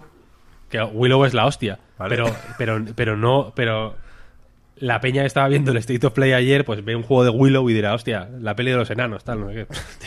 ya, está, como que no. O sea, insisto que, es igual es una percepción errónea por mi parte, pero no creo que tenga un seguimiento masivo que digas, Dios, depredador, la, sin duda la marca más en alza que, que hay en la actualidad, No, ¿no? hombre, no. O sea, no es. Pero es que tú te vas a un extremo, la marca más Claro. en alza o, o Willow, Víctor, Mm. que es una, es una saga de la que se han hecho un montón de juegos y un montón de películas. Es que no sé, y, y Sí, sí, pero- que no, pero- la gente, la gente que no ha visto las películas sabe de qué va Depredador. O sea, tiene la idea y la noción de Depredador. No Claro. es como mm, presentar una IP nueva que no sabes de qué va, ni cómo viene, ni cuáles son las bases. Es que no. Camuflaje, no tío. Es- es icónico Desde, luego, desde luego, es icónico, desde luego. Y, y evidentemente, viendo ayer el- los cinco segundos que se vieron, ya te puedes imaginar situaciones, ¿no? En la, en la selva, hostia, la ruina y el depredador, ¿no? Bueno. Pero que, que yo personalmente no le veo eh, ni- ningún gancho, sinceramente, la verdad. O sea, que creo que podía ser cualquier que podía ser cualquier otra cosa y habría sido equivalente. En- y, y eso no lo veo con, ni con Medieval, fíjate lo que te digo. Joder. Yo. Te digo, igual. Es que con los Vengadores se han, se han cambiado las proporciones de todo esto, ¿eh? ¿Visteis lo, lo que puso James Cameron? Hay que ser notas, ¿eh? El logo de Vengadores como, como iceberg que hunde el Titanic. Porque está súper jelly. O sea, se supone que es la tradición que cuando te superan, pues les des como la. O sea, como que felicite al que te ha superado. Pero yo qué sé, Pero que él lo hizo ahí como, como, como en maldad, como. Que se Sí. murió gente ahí y, y que no se chocó con una A gigante que salía del mar, yo qué sé. Hostia, no lo había visto así. O sea, yo estaba tan concentrado en, en los sentimientos de Jake Cameron Ya, que no había pensado que en verdad, tronco, que es verdad que se murió Peña Claro y que, que- queda, queda algún. Seguro que quedan descendientes de Peña que estuvo en el Titanito. Que yo O sea, fíjate que Titanic, y- Titanic es más una película ya que una, una de las mayores tragedias de la, de, de la historia de, de la, Es así, es así del, un del poco, ¿eh? transporte humano. Que es así, y yo entiendo el símbolo eh, de la película de James Cameron y demás, ¿eh? Pero, y, y además el pobre tiene que estar ya con el PSD de, de lo mismo con Avatar, ¿no? De la, de la A clavándose en la yugular a un bicho azul de esto, porque también, también se los va a fumar. Pero... ¿Por qué venía todo esto? Ah, sí, que porque que a lo mejor eh, es, es tanto el impacto de los Vengadores que, que las otras películas parecen pequeñas, pero yo sí creo que, que hay masa crítica suficiente aquí como para notar la decepción. Esa es mi forma, como en Star Wars, y hacemos el pack entero, ¿no? De... No recuerdo la referencia exactamente, lo de Alderaan o lo que sea, de no sé cuántos gritos y después silencio. Qué, qué mal he quedado con los fans de Star Wars, no me lo sé. Prometo aprenderme esa frase, pero ya sabéis a qué me refiero. Cuando hacen la prueba de la estrella de la muerte y destruyen un planeta. Que eso, que yo no, estando en casa noté la decepción de los fans de Depredador. Esa es mi manera de medir las cosas.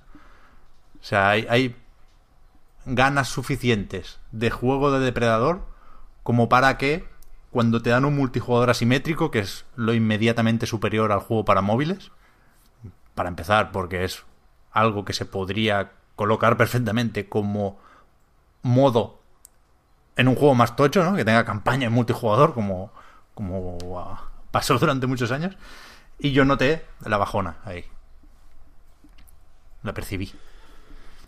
No sé. O sea, yo no. la- ya- o sea, te juro que esa- ese rumor de, de- de- de ojalá haya un juego de Predator. Yo no lo he percibido. No tengo esa. esa, esa capacidad, digamos. ¿Y lo del mapache qué? Mejor, me- para mí es el mejor juego. La ardilla Joder. voladora, tío. A mí ese, creo. ese me, me moló. Quizá el que más. De- de- y lo digo totalmente en serio. A mí me pareció el, el penúltimo juego, con todo mi respeto, vaya por delante, el penúltimo juego en un en una demo reel de esas, ¿no? En un vídeo recuperatorio de juegos hechos con Unity, ¿sabes? El penúltimo, el que pones ahí, ni siquiera el último para que no se vea mucho, pero sí al final para para dejarlo medio escondido. No sé, tío, o sea, random total. Que puede estar muy bien, ¿eh? Y que tope con lo de meter indies en el State of Play, igual que se meten en el Direct. Pero no supe ver qué mérito ha hecho ese juego como propuesta independiente para estar en un vídeo donde se destacan, ¿no? Hay que elegir y puedes elegir de entre un montón de indies. Random total, me pareció. A mí también me lo pareció. Y pasé un juego protagonizado por un. Es que no sé lo que es, un petauro, es un. Un lemur, es que no sé lo que es. Una ardilla un- voladora, tío. una- bueno, pues pasé un juego protagonizado por una ardilla voladora, que las ardillas me parecen lo más guay. Me mola poco. O sea, no. No tiene espíritu de, de ardilla. Aparte, no me gusta un, un juego cuya premisa es los animales están en peligro y pueden morir. Es que no sé, me parece que podrían ten- podrían seducir al público que le gustan los juegos con animalicos y con ardillas y poner como que los animales lo pasan mal. Es que parece, esto parece la opinión más tonta. Ahora mientras la estoy diciendo me estoy sintiendo fatal, pero es que de verdad que no quiero jugar a un juego donde los animalicos lo pasan mal y un juego que tendría que yo tendría que ser como su target principal y, al final y no me gustado. Pero tú, tú cómo sabes que sobrevive? O sea, Hombre, sobrevivirá a lo mejor no ardilla, pero, claro, pero allí había muchos animales. No sobreviven todos. Los animales de mierda se mueren. Los, la ardilla, que es eh, icónica ya, podríamos decir. Que planea. De, de- de PlayStation. Se va planeando hacia la gloria. Pero es que, eh, Espero que se tenía que llamar así, planeando hacia la gloria. Joder, ojalá. Esto es la, la película del juego. Away, the movie. Dos puntos. No, pero sí que hay, joder, hay buenos juegos de animalicos que lo pasan mal. Los Shelter están ahí. Y, y los ves y dices, vale, coño, est- esto tiene. Tiene miga, tiene chispa. Pero ese no, era de Unity. Assets genéricos de Unity. Sí, sí. Es verdad que, que por los ojos no entra, ¿eh? Sí, el aspecto era un poco chungo. Es, es una ardilla voladora y, tío, decir que por los ojos no entra es que duele un montón. Y aparte, nada, o sea, ni siquiera daba cosica la, la araña. Era tan random todo. Esto lo esperarías de un PC Gaming Show. Pero, pero Pero, aquí- porque te- pero que no, pero que los PC Gaming Show. de- no habíamos. Vamos a ver. No nos habíamos sentado y habíamos aclarado que los PC Gaming Show eran lo mejor. Que no, porque son lo mejor para los que queréis hundir el E3 y estáis a punto de conseguirlo y Es estáis no todo me- el día con la ironía fina del E3, ni, ni, ni, ni, ni. No, el E3 es lo máximo y el PC Gaming Show no es canon en el E3. Hasta ahí estoy dispuesto a llegar. Yo no Canon tengo total, vaya. culpa de que esté la gente súper dormida en su casa y de repente empieza el PC Gaming Show y empieza todo el mundo a tope hablando de todos los jueguillos curiosos que salen. Yo no tengo la culpa. Porque del E3 salen memes y del PC Gaming Show sale gente diciendo, hostia, qué guapo, habéis visto no sé qué. Y, y es que es así. Tú que, que coges la como el, el espíritu de, de la peña, te tendrías que estar dando cuenta de esas cosas. No, el PC Gaming Show no es el E3. Pasaba por ahí. Bueno, ya, ya veremos, ya veremos este cuando cuando Final Fantasy VII Remake se enseñe en el PC Gaming Show. ya- Y no en la conferencia de Square Enix. No, no, no, la conferencia de Square Enix va a ser una hora remitiendo al PC Gaming Show todo el rato, en plan... Tenemos estas cosas, pero bueno, ya en el PC Gaming Show sí eso ya las enseñamos, tal. Creo que va antes, ¿eh? Un, un Tomb Raider nuevo, pero bueno, ya en el PC Gaming Show sí eso lo vemos. Un- el Hitman, Hitman 3. Bueno, eso ya no es nuestro, pero en el PC Gaming Show lo vais a ver. Eh, Nuestros compañeros y amigos de Warner también están en el PC Gaming Show. el, el PC Gaming Show nos ha unido, digamos, no es, es algo el Halo 6. Mm, Es que ni- no tenemos ninguna relación con ese juego, pero en el PC Gaming Show lo vais a ver y, y nos gusta y es tan canon el PC Gaming Show que queremos que lo, ve- que lo veáis allí. Va a ser así una hora aproximadamente. Que va, que va. Que, joder, es que no tiene ninguna culpa el Away, ni la pobre ardilla voladora, ¿eh? Pero... Pero ¿qué es eso? Sony, tienes 10 minutos. Aprovechalos mejor. Ya, bueno, te digo. Es que este este tipo de, de mierdas, mm, llaman los Nintendo Direct y, y esto, ahí hay una, yo entiendo que ahí hay una, no es, no es algo que tú puedas eh, programar eh, de una forma libre, ¿no? Que digas, joder, qué juegos más guapos, este me mola, este me mola, este me mola, como que ahí, eh, ahí hay tratos y tensiones y este sí, este no, y este porque sí, y este porque no, y si meto este, no puedo meter este, y si meto este, tengo que meter este otro, ¿sabes? Como hay, hay una serie de... Hay un, hay un montón de piezas ahí funcionando al mismo tiempo. eh, que, que es complicado mm, montar Pero, esto. pero ni o- complicado ni complicado que Sony aprenda a negociar. Claro, cualquier indie quiere aprende a estar ahí, negociar. Víctor, no me jodas. Cualquier indie. sí, no, no. Cualquier indie aprende a negociar, pero quiero decir, tanto Sony como Nintendo podrían meter todo juegazos y hay cada mierda en tanto en los Nintendo Direct como en como en estas State of Play eh, que recién estamos conociendo que te digo yo que no hay que que, el- que están forzados Porque está claro, que son pero... como como el típico grupo de festival que si quieres tener a no sé quién, te tienes que chupar estos tres y te jodes y si no te quedas sin el grande. Y, y esto y esto es así, quiero decir. ¿Pero qué es eso? Que, no- que esto tiene que haber una estrategia de comunicación en el momento en el que dices no voy al E3 y sí voy a hacer Nintendo's Direct cada X tiempo, porque esto, recordemos, ¿eh? la periodicidad sigue sin estar clara. Ha pasado un mes y medio, creo. No sabemos si habrá otro antes, durante o después del E3, ni idea. Pero en el momento en el que dices no vamos al E3, vamos a copiar el Nintendo Direct, tú tienes que tener a gente o contratarla o, o- darle ese trabajo a quienes ya trabajan para ti tienes que decir, "Est- estos vídeos tienen que estar bien. Entonces, telefonea a quien toque para que en vez de, de nuevo, con todos mis respetos, un Away, tengamos aquí un In the Valley of Gods. Que por cierto va tocando. Eh, pues es que, es que eso hay que hacerlo. Y eso da la sensación de que Microsoft lo está haciendo para su conferencia de L3, por supuestísimo, que es, es otra cosa, otra escala, lo sé. Pero es que Sony tiene que hacerlo también para sus State of Play. Que insisto, que nos está diciendo, nos encontramos o nos vemos aquí, el jueves a las 12 de la noche. Cuando le está diciendo a la gente un sitio y una hora, tienes un compromiso con esa gente. Y os recuerdo que no, hemos hablado no todavía del juego más mierda. Todavía no hemos tocado el juego que... No, lo, no, lo, no hace falta. ¿Cuál? Va, va, va. Pues el, el Riverbone este. Ah, bueno, pero pobrecillo, este, este, no, este yo es el, que, el, el más inocente de aquí. El que cuando viene la policía dice, ¿qué está pasando? El primero que dice, va, tú puedes irte para casa. Ese es bonito, por lo menos.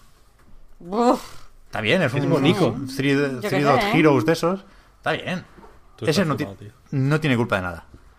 Puedes marchar. No, no, no, no, tiene, no tiene culpa de nada, pero tampoco tiene. Tampoco, pero por eso no hay que exponerle, tío. Le, ha- es- le has metido en fuego, en, fu- en fuego cruzado, y ese es el primero que se muere. En la película, este es el primero que se muere. Yo creo que es igual de random que la Way, pero más bonito, con lo cual mm, me fijo en el. A la hora de criticar, me fijo en el Me Away. resulta, me resulta alucinante que digas que es bonito. claro, eso, eso es lo que iba a decir. Más que la Way. O sea, Y no los es. muñecos ahí. No tiene, no tiene ni ardilla. No es, no es un Tunic, empezar. pero, pero no es un juego feo, coño, no me jodáis. Bueno, bueno. No sé, que sea yo lo que te hay que decir. Colorinchi no es igual a bonito. Me extraña. Pero es que bueno. me parece eso, o sea, me parece que tiene la mítica estética fácil de voy a tirar a que me llamen bonito. Cuando no, cuando no lo soy. Ojalá pudiera decir lo mismo Medieval, por ejemplo. Ojalá, O sea, ojalá. ¿cómo es River, River qué? Eh, Riverbound. River ¿Se Plate, lo voy a llamar. Ri- El River Plate se ve mejor que el Medieval. Sí, bueno, pero sí, Bueno, pues y, y- mejor que mis cojones por atrás, tío, pero yo qué sé, tampoco.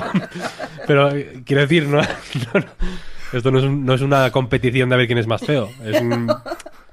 ¿Sabes lo que quiero decir? Es guay, es que el medieval es desastroso. State of Yo no- Play, el O sea, estado iba, del iba a juego. tirones. Iba a tirones el medieval ayer en el, en el estado de la Play. Que si lleva tirones, Sí. Víctor, claro. Muchísimo. Es loco esto, ¿eh? Pero muchísimo. Ya Muy loco. lo ha dicho ya veces. Muchos tirones. muchos Muchísimo. tirones. Pero es que no hay, no hay, o sea, no hemos esto es visto gravísimo. nada de este juego que no vaya a tirones. Ni una cinemática, Víctor. No hemos visto nada. Ni un paneo de la cámara que no rasque. Eso estaría. Mira, si, si salen diciendo que es a propósito, me podían ganar. Stop No, motion, no, no, que va a tirones. Hemos querido simular el stop motion. Va a framerate varia hiper variable. Para representar que. Calavero Jones este está loco como una cabra. Entonces, entonces pega tirones a veces. Por ejemplo, algo así. Pero que me sorprende que. O sea, me sorprende. Yo ayer lo estaba pensando, porque estaba viendo tirones a saco y primero pensé, esto es mi vídeo. Algo, el YouTube, porque hubo un momento que me dio como fallo, como que se. Lo típico que en el Chrome te sale esto, la pantalla gris y como un Lego así, como con los ojos con cruz. En plan, algo ha salido mal. Y, y dije, bueno, me ha pasado este error, igual el streaming este eh, está pasando algo, no sé. No, no puede ir así, ¿no? Pero cuando todas las escenas iban con tirones, pensé, joder, no me creo que no hayan... Quiero decir, tienen que tener partes que no, te- que no vayan a tirones. Claro, que... es que Poned esas. Yo no entiendo. Yo no Claro. No eso las que van eso- mal. Es que literalmente a eso me refería. Si sabes que, que todo el mundo te está criticando, por Dios de mi vida, busca una partecita porque luzca mejor, pero es que, es que parece que, yo qué sé, esfuerzo cero. No tenemos perdón por estar hablando de esto y no del Final Fantasy VII. ¿Ves? Yo siempre empiezo con buenas intenciones y acabo, acabo tira- cayéndome por una pendiente como el pobre soldado del gorre con Breakpoint. Eh, ¿Esperáis que que... O sea, va- va- Quiniela. ¿Qué va a pasar con esto? Porque decía al principio, la gran pregunta tiene que ver con la fecha de lanzamiento y con el formato episódico o no del lanzamiento, ¿no? ¿Esto sale este año? ¿Esto sale una parte este año y otra dentro de seis? ¿Nos lo dirán en junio? Yo, yo creí entender en, en- en el Twitter de Final Fantasy dejó un mensaje el Nomura que decía algo así como tenemos más o menos cerrados los planes de cara al lanzamiento, os contaremos más en junio. Yo creo que en junio se anuncia fecha, ¿eh? Para el final. Hmm. O lo veis, o lo veis muy lejos. Pero, date. pero ¿ves, ves fecha del primero? O sea, del primer capítulo o como calendario. Mira, me, me- me arremango un poco. Yo creo que serán dos partes. Yo creo que, que- que cuando se anunció, la mayoría pensábamos en tres, ¿no? Porque se comparó la duración de cada parte con una entrega de Final Fantasy XIII, ¿no? Y hay tres Final Fantasy XIII, porque había tres CDs en Final Fantasy VII, aunque el último era solo el final, porque la, estructura narrativa de introducción, nudo y desenlace tiene sentido. Yo creo que, que en ese momento, en 2015, pensábamos en tres episodios. Yo creo que ahora eso no tiene sentido.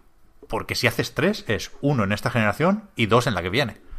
Y me parece una chapuza de cuidado. Entonces, de golpe tampoco lo veo porque porque es mucho trabajo. Sigue siendo cierto eso de que ¿Y por qué no tiene sentido? A ver.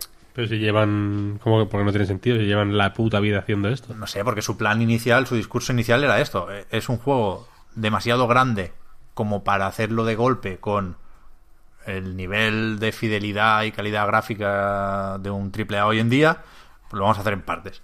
Y pasar de ahí a lo hemos podido hacer de golpe después de que se piraran del proyecto los de CyberConnect y viéramos cómo va la cosa. Quiero decir, con lo que ha costado el Kingdom Hearts 3, con lo que ha costado. ¿Tú crees que están para hacer el Final Fantasy VII entero esta gente?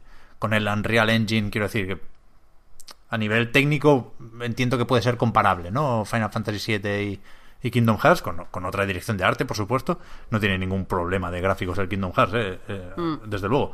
Pero, no sé, me sorprendería, ojalá, ¿eh? A, a mí lo que...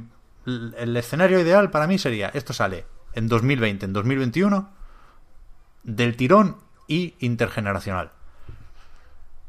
Esa me parece la opción menos probable, pero me parece una de las únicas dos posibles. O sea, está eso y está lo que yo creo que pasará sin tener ni puta idea, ¿eh? Predicción a saco. Yo creo que saldrá esta primera parte más o menos pronto, mm, o en 2019 intentando dar la sorpresa. Esto puede salir en diciembre perfectamente, o a principios de 2020, y después una segunda parte, o sea, solo para la generación actual, evidentemente, y una segunda parte que saldrá en las dos generaciones y que en el momento en el que salga también llevará la primera parte a Play 5 y ya veremos si Anaconda o qué. Eso yo creo que es lo más probable ahora mismo. Pereza máxima, ¿no?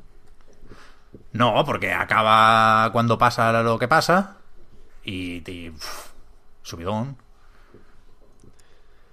Que, que- que a mí no me gusta eh, la idea de, de partirlo, pero me parecería muy extremo renunciar a, eso, que, es, que era el plan inicial. Creo, creo que no. Que nada ha ido a mejor con este juego, en cuanto a desarrollo, en cuanto a fluidez del proyecto. En cualquier caso habrá ido a peor, con lo cual me, me parecería sorprendente que lo que recibe el, el usuario, ¿no? Lo, lo que vemos desde nuestro punto de vista, haya cambiado tan a mejor en estos tres años. Ya, no sé, no sé. A mí lo de las partes, llegados a este, a este punto, me parece catastrófico. Porque mm, habrá peña que lo compre, quiero decir, no sé, de la primera parte y luego se eh, compren la segunda en Play 5 o lo que sea. Pero a mí me da una pereza, te lo juro por Cristo. O sea, si me pongo a jugar al Final Fantasy VII, quiero jugar al Final Fantasy VII, no quiero jugar la primera parte, tío. Ya sé lo que pasa, ya me lo he pasado tres veces. ¿Sabes? Joder, pero que no lo veo mal, que es un juego súper largo. O sea, es verdad, ya te lo has pasado tres veces. Quiero decir, el juego que lo No has es tan jugado largo, todo, eh, la todo Cristo. bueno. Pero, a ver, que es un juego, sí, lo has jugado todo Cristo. Si, si lo vamos a actualizar, ¿qué más da que la experiencia sea diferente? Es que, es que no, no creo que sea algo tan importante. Y aunque no lo actualizaran, coño, que qué más da que la experiencia sea diferente. Ahora jugamos de forma diferente. Ojo, a mí me parece mala idea, ¿eh? Lo de partirlo, insisto. Pero es la, O sea, es la idea es que, tenían. La, la cosa es que no es tan largo y, y de hecho es moderadamente corto. O sea, es relativamente Pero- manejable este juego. ¿eh? No, no es. O sea, que, lo, que lo- el Final Fantasy 9, por ejemplo, o el 10 son mucho más largos. Bueno, pero... ¿Cuánto, ¿Cuánto es este juego? ¿Os acordáis algunos? Voy a El. Final Fantasy 7, 30 y pico horas te lo tienes hecho. ¿Sí? ¿Tampoco? Que va, que Sí, va, que va. Sí, sí, sí, sí. Yo, Sí. yo, en cualquier caso... Eh, eh, yendo... A ver, según Yendo para adelante... Sí. O sea, según How Long to Beat, solo el main story ya son cerca de 40 horas. Pero si haces main más extras, son 56 horas, que son muchas, muchas, muchas horas. Bueno, pero no, para un JRPG tampoco es inabarcable. Yo el, o sea, el Final Fantasy 13, por ejemplo, Claro, sigue siendo el lo, recuerdo infinitamente más, más largo, vaya, pero muchísimo más largo. Pero, pero cuando Square Enix habla de lo laborioso que es mm, rehacer todo el juego, creo que no hay que mirar tanto las horas como las localizaciones, ¿no? Aquí hay, hay que sí, sí, totalmente, totalmente. una pila de sitios. Y entonces, aprovechando eso, cuando tengan hecho Midgar como mundo abierto o Cosmo Canyon como pequeño mundo abierto, aprovecharán para meter misiones secundarias. Quiero decir, una vez tienes hecho el escenario, añadir horas ahí no es difícil. Y, y, insisto, menos en un mundo abierto y menos con un sistema de combate en tiempo real, que no entiendo que no tendrán combates aleatorios, ¿no? Entiendo que, que en ese sentido podemos mirar Final Fantasy XV para ver qué esperar. Entonces yo creo que, que perfectamente podrían hacer dos mitades de 30 40 horas cada una. Perfectamente. Sí, sin duda, sin duda, sin duda. Pero insisto que entre la primera y la segunda mitad van a pasar años. Y, me- y- y simplemente, a, a- a título personal, ¿eh? como jugador, quiero decir, me, me- me produce un- una, una pereza máxima. Sí, sí, sí. a- la idea todos, de, tener ¿eh? que, de tener que esperar eh, dos años para jugarme el final del Final Fantasy VII. ¿Sabes lo que quiero decir? Es como, bueno, que enti- eh, eh, sé que es mucho curro, quiero decir, es una obra faraónica. Eh, pero, pero si te pones, pues hazla, tío, no sé. O sea, que, que, la gente va a tener, la gente ha tenido ya un montonazo de, de paciencia y puede tener más. Quiero decir, si, si dices, venga, mira, es que a ver, la idea de, los, de que era un juego episódico no salió tan bien como esperábamos, tal, no sé qué, entonces mm, lo hemos pensado y, y sale en mm, 2022, pero entero. Correcto, pues. mm, tira para allá y no pasa nada, ¿no? Que, que ya... ya es Final Fantasy VII, quiero decir. o sea- Mm, hay, hay otras cosas que jugar. Ojalá, Víctor, pero si ese fuera el caso, no lo habrían enseñado ayer. Después de, ¿sabes? Después de lo que deberían haber aprendido mm, de lo sucedido en 2015 o, o- o a partir de 2015. Yo creo que va a salir entero. Uf, Entero sí me gusta, sí me gusta. Va a salir en el PC Gaming Show. Van a decir: Lo, lo vamos a sacar entero. Para vosotros. Pero solo en PC, entero en PC y episódico en consola. En consola, 20 episodios. Master Race. Sí, sí, sí. Solo el PC puede. Puede tirar algo así. Ese va a sí. ser el mensaje. Yo, yo, de nuevo, eh, creo que nadie prefiere que sea episódico. Ni- ni- nadie lo prefería cuando se anunció y nadie lo prefiere ahora. Pero yo si Es lo hacen la, en la- dos la partes, sola idea. lo la sola idea de tener que jugar a una parte. O a dos, vete a saber. En una consola. Y a otra o a otras dos en otra consola. ¿Qué te importa es la partida, Víctor, tío? Pero Te que, juro que, me- que es, una, es una losa. pero que no has descubierto que la llevo nube o qué? ¿Qué te, impor- te importa es la partida? Es todo retrocompatible, es todo forward compatible. Que, que esto es la hostia, que no habrá fricción, tío. No, no, no, no me, no me chana, no me chana. Tú fíjate, No me chana, tío. Pep, no me chana. ¿cuáles son los dos mejores juegos de la historia? Metal Gear 5, Metal Gear Solid 5, perdón, Ground Zeroes y Metal Gear Es Solid verdad. 5 The Phantom Pain. Eso es verdad. ¿Qué pasa con esos juegos? Que son intergeneracionales, tío. Sí, sí, desde luego, desde luego, fantástico. Pero no hay que jugar, no hay que jugar a una mitad en una consola y otra en otra, tío. Anda que no. El Final Fantasy V te lo juegas en. O sea, el Final Fantasy V, madre mía. El Metal Gear Solid 5 te lo juegas en la Play 4 enterico. Sin mamarrachadas. ¿Sabes? Eh, Si, si lo quieres jugar en la Play 3 o en la 360, pues gracias a la generosidad infinita de Hideo Kojima, pues puedes hacerlo en, unas- en muy buenas condiciones además. Pero si quieres jugártelo todo en la Play 4, pues te lo juegas todo en la Play 4, sin problema. ¿Sabes? La Play 4 ya estaba...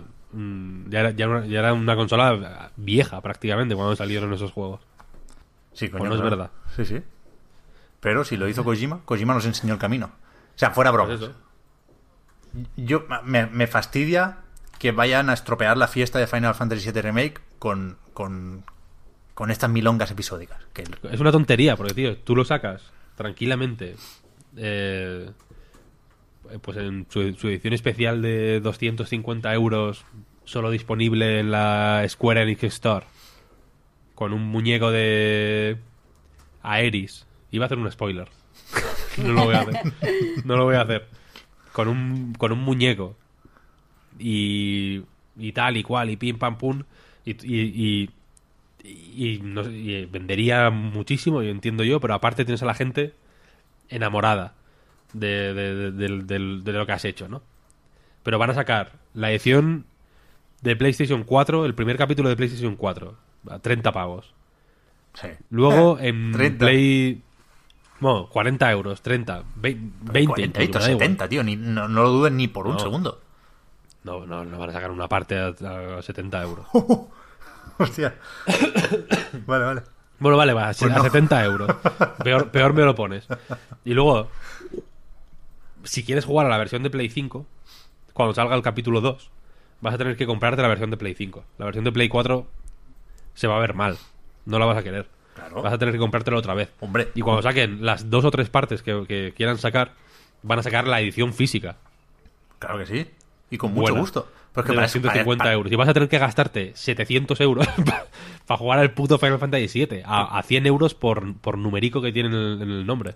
Pero para eso Entonces, están los no, juegos míticos, tío. Hay que ganarse ese derecho. Y Final Fantasy VII y muy poquitos más lo tienen. O sea, y es, insisto, Mira, es si una te putada. dejas- Es una mierda, pero hay que hacerlo. Si te dejas humillar de esta manera por Final Fantasy VII, que es un juego que ni te va ni te viene, me bajo del podcast. Un buen juego, ¿eh? También debo decirlo. No, no, que, no, que no se entienda eso. Pero es que, que, no- que, que no, que no, que no, que, es que no, no, no pueden hacer eso. ¿Sabes, Víctor? Que decir. a mí nada me gusta más que un evento, que un fenómeno, que un... ¿Sabes? Que algo que, que, que el mundo se pare por unos instantes. Y Final Fantasy VII hace eso.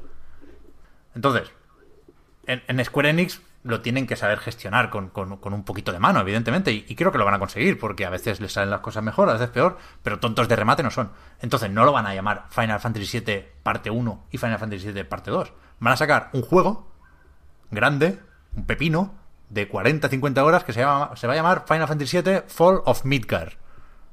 Y, es- y eso será un juego con un nudo, o sea, con un- una introducción, un nudo y un desenlace. Y después, dos o tres años más tarde, sacarán otro que es mm, Final Fantasy VII Sephiroth's Desire, que, que será lo mismo. Sephiroth's Will será. La herencia de, de Sephiroth, que va a ser como un juego así de Cloud y Barrett yendo a reuniones con abogados en plan, cago en Dios, la puta herencia, peleándose, juicios, ¿no? En plan, hostia, el, el impuesto de sucesiones, me cago en la hostia, que nos dejó aquí esto, que no podemos pagarlo, tal. De pronto se cambia totalmente el, el juego. Yo, Que no, Pep, ¿Qué? que no, tío, que no, que, es, que, no- que lo van a hacer mal. Lo van a hacer mal, la, la van a liar de, de, to- de todas las maneras posibles. no Va a va, a ser ser, no va a ser lo ideal, el, pero el momento, el a evento, el momento fiesta que debería ser que volviera Final Fantasy VII, rompo una lanza aquí a favor de, de Final Fantasy VII. Es un juego que, aunque, aunque en general está bien considerado, eh, me da la sensación de que, de que gusta, gusta hacerlo de menos cuando es la megapolla. Eh, pero lo que quiero decir es que ese, ese momento que tenía que ser absolutamente mágico, porque efectivamente es el Final Fantasy VII, no es cualquier tontería. Si, si, si la misma, si el mismo eh, tratamiento de remake completo, pepina- pepinazo, eh, lo hacen con el 8, por ejemplo, no habría sido ni la mitad. Porque este es el Final Fantasy VII, ¿no? Que es la, la, la cosa más grande de todos los tiempos. Es como.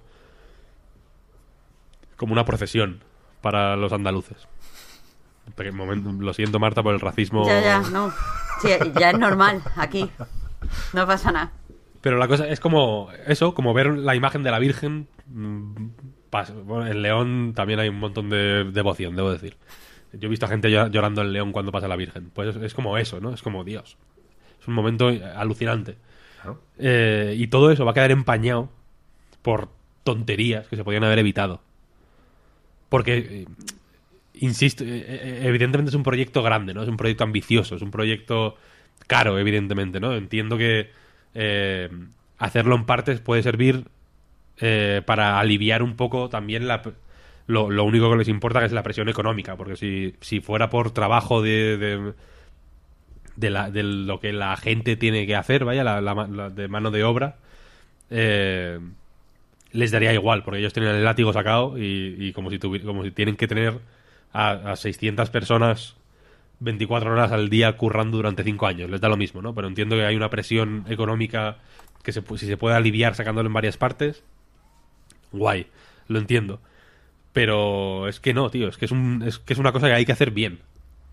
Porque un remake de Final Fantasy VII se puede hacer una vez.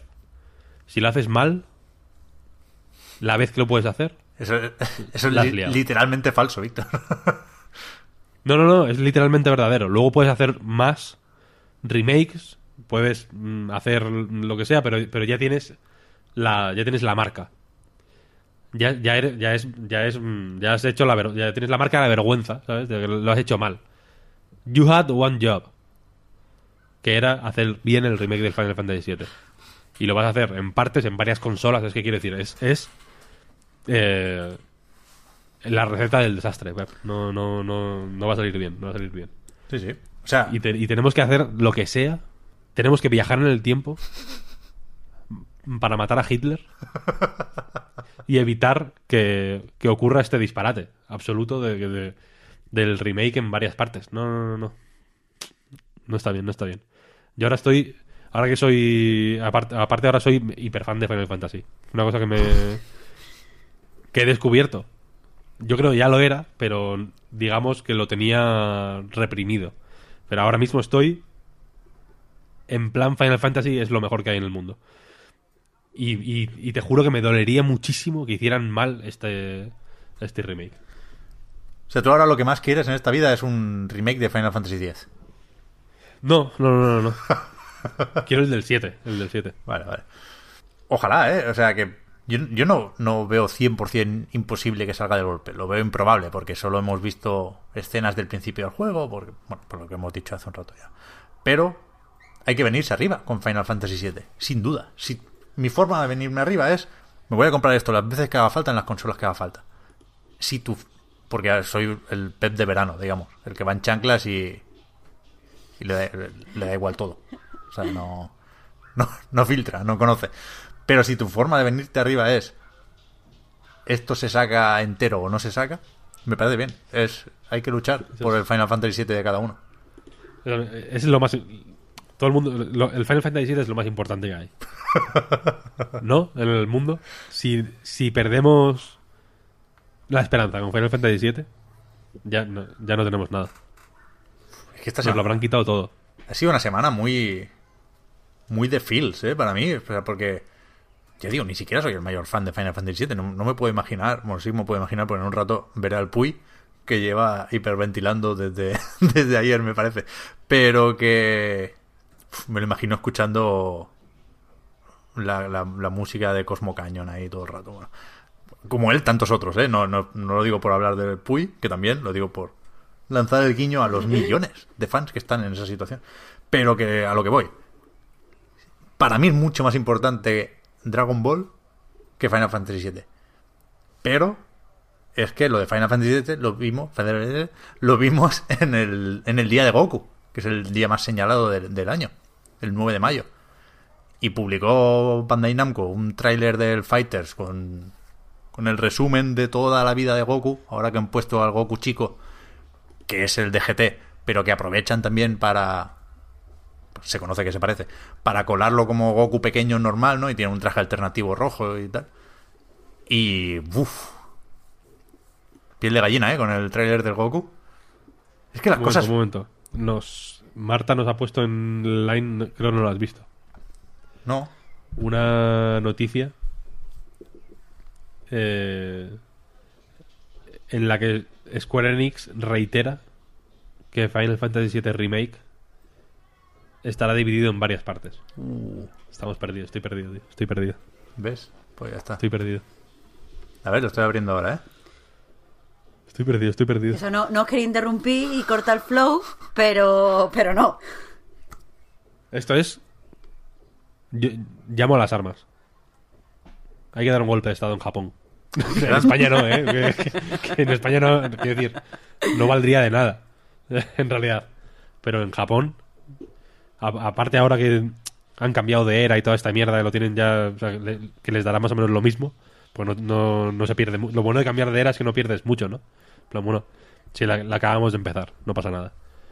O sea, lo que dice... Pero. Esto es como un, un mensaje en la, en la web japonesa de Square Enix que dice el remake de Final Fantasy VII renacido en PlayStation 4 re- nos representa una recreación completa eh, mientras vamos revisando el contenido tal y cual. Dice y progresamos en su producción como títulos partidos. Daremos más información en junio, está mal, cual. Está mal. Está mal. Yo, yo no llamo a las armas, pero si son más de dos episodios, entonces sí. Van a ser más de A dos. ver, van a ¿eh? ser más porque. O sea, si no pondrían eh, dos partes o tal, pero múltiples partes es más de dos partes. Pep, creo ¿tú que- que- tienes, que ¿tienes sí. armas en casa? Compré un cuchillo bueno el otro día. Corta como, como una puta katana, sí. Eso me vale. Yo creo, pues. Con eso hacemos un destrozo. Con eso, bueno, igual un golpe de estado no, pero un susto se llevan, vaya. No, no, hombre, no. Hashimoto. Pero es grave esto, ¿eh? Sí, hay que, hay, que, hay que borrar el podcast ya. Uf, Ahora me he embajonado yo. Me, me estaba a punto de subirme a tu carro, ¿eh, Víctor? A punto de convencerme has estado. Los populistas, tío, ¿cómo sois? Que no, tío, que no. Esto no, hay, esto no hay que comprarlo. Hasta que no lo saquen como una parte, yo llamo a la gente a. a votar con la cartera. Cada A episodio. A, a ma- a matar con la cartera. Yo no, yo no llamo a votar con la cartera, yo llamo a matar con la cartera. Que es. Que se jodan, ¿no? Eh, No, no queremos esto. Yo me lo voy a ver en el canal de Outconsumer. No, no quiero. No voy, no voy a jugarlo. Cada episodio, que tienen que ser siete, como bien indica el título, una edición para coleccionistas con una figura. Y así tienes siete figuras en vez de una. Hostia, esto cambia todo. Uf, el Vincent, tú, es que... Claro, es que no hemos visto al Vincent, ¿eh? Yo estoy, estoy pf, devastado ahora mismo. Ya y mira que iba a decir que, Depresión total. que mi, mi, mi alegato a favor de Goku, que es la persona que me lo ha enseñado todo en esta vida, está Goku y después está mi abuela. Y después ya, muy, muy, muy por debajo, otras personas. Pero que, que yo soy un mitómano, vaya, que como yo, mu- muchísima gente. Y hay que, que eso, que venirse arriba con, con, el, con el Goku y con el Final Fantasy porque cuesta convertirse en algo mítico. Y las cosas que indiscutiblemente lo son, aunque a ti te gusten más o menos, esas cosas hay que celebrarlas. Así que a tope. Hay que celebrarlas por partes. Por lo visto ahora es lo que se lleva. O sea, yo no, no tengo la bajona que tenéis vosotros. Haces el cumpleaños. Una parte hoy, otra mañana, otra pasado. Yo sé, tío. Va a ser, todo va a salir bien, todo va a salir bien. Estoy devastado ya. Pero tú has visto al Barret. Sí, sí, increíble, increíble. Ya está, tío. ¿Qué más tenemos? Va, es que ahora ponte a hablar del EA Access. Pues sí, el EA Access sale en julio en PlayStation 4. Hace unos años dijeron que no ofrecía el valor que esperaban los usuarios de la consola y ahora dicen que sí. Pues vale. 3,99 al mes o que son 30 al año, pues por ahí. El EA Access, que ya lo conocemos de, de Xbox y que, que llega ahora a PlayStation 4, que tiene... que ha empezado como broma y ahora ya es desgana genuina y total por el puto formato episódico, ¿eh? No, no. Que Electronic Arts de, esto en concreto no tiene culpa. 3,99 al mes o 25 al año. Y con esto tienes, no confundir con el EA Access Premier, que es el que te da acceso a los juegos nuevos, ¿no? El, el Anthem entero solo se podía jugar una semana antes en PC porque es el único sitio donde está el Origin Access Premier. Esto es 1.1 lo de Xbox. 1.1 tampoco, porque en Xbox hay juegos retrocompatibles y aquí veremos qué hacen. Pero tienes una selección considerable, ¿eh? no está nada mal el, EA Access, de juegos no tan viejos.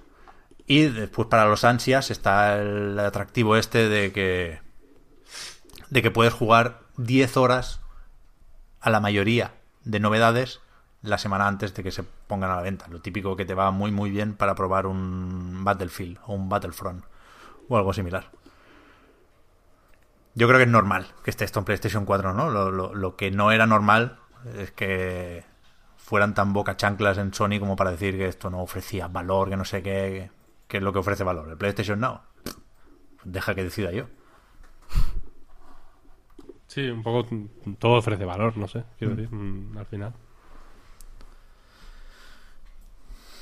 El otro día, no sé dónde lo leí, que con esta historia de los streamings y de las suscripciones y ta, ta, ta, esto era en relación a mm, lo que, lo que leí o lo que sea, era en relación a películas y series, vaya. Pero que, por ejemplo, si hay un servicio de suscripción que tiene, pues, eh, mm, Star Wars y algo de cosas de Marvel y pelis de Disney y tal, no sé, no sé cuál. Disney monta Disney Plus. Entonces quita eso de otros servicios de streaming y como que se van fragmentando en compañías, ¿no? Y al final, pues mm, tal tiene Lost, pero los otros no, tal, no sé qué. Entonces lo que tienes al final son como 10 suscripciones de mierda. Ninguna Sí. es buena. Eh, Para tener una suscripción buena, entre comillas, tienes que tener 10. O haces el Transformer entero o, o- o tienes piezas sueltas, como que siempre falta algo. Y.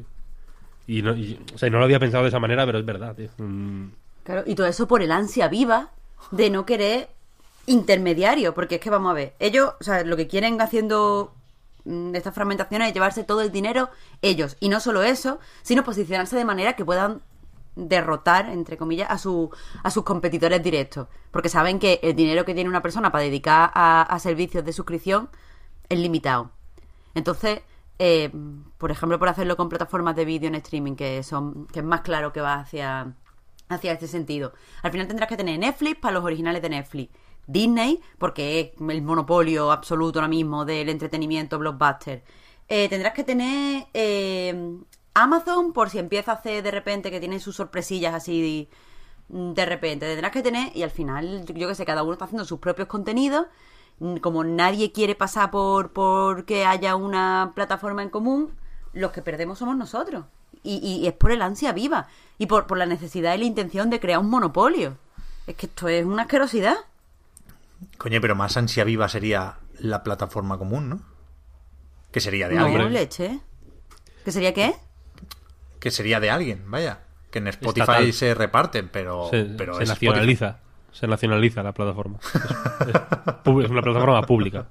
No, a ver, en serio, pública no, pero mm, a ver, sería, pues no sé, sí, la ansia viva del que monta la plataforma, que al fin de cuentas lo único que está haciendo es gestionar contenido ajeno.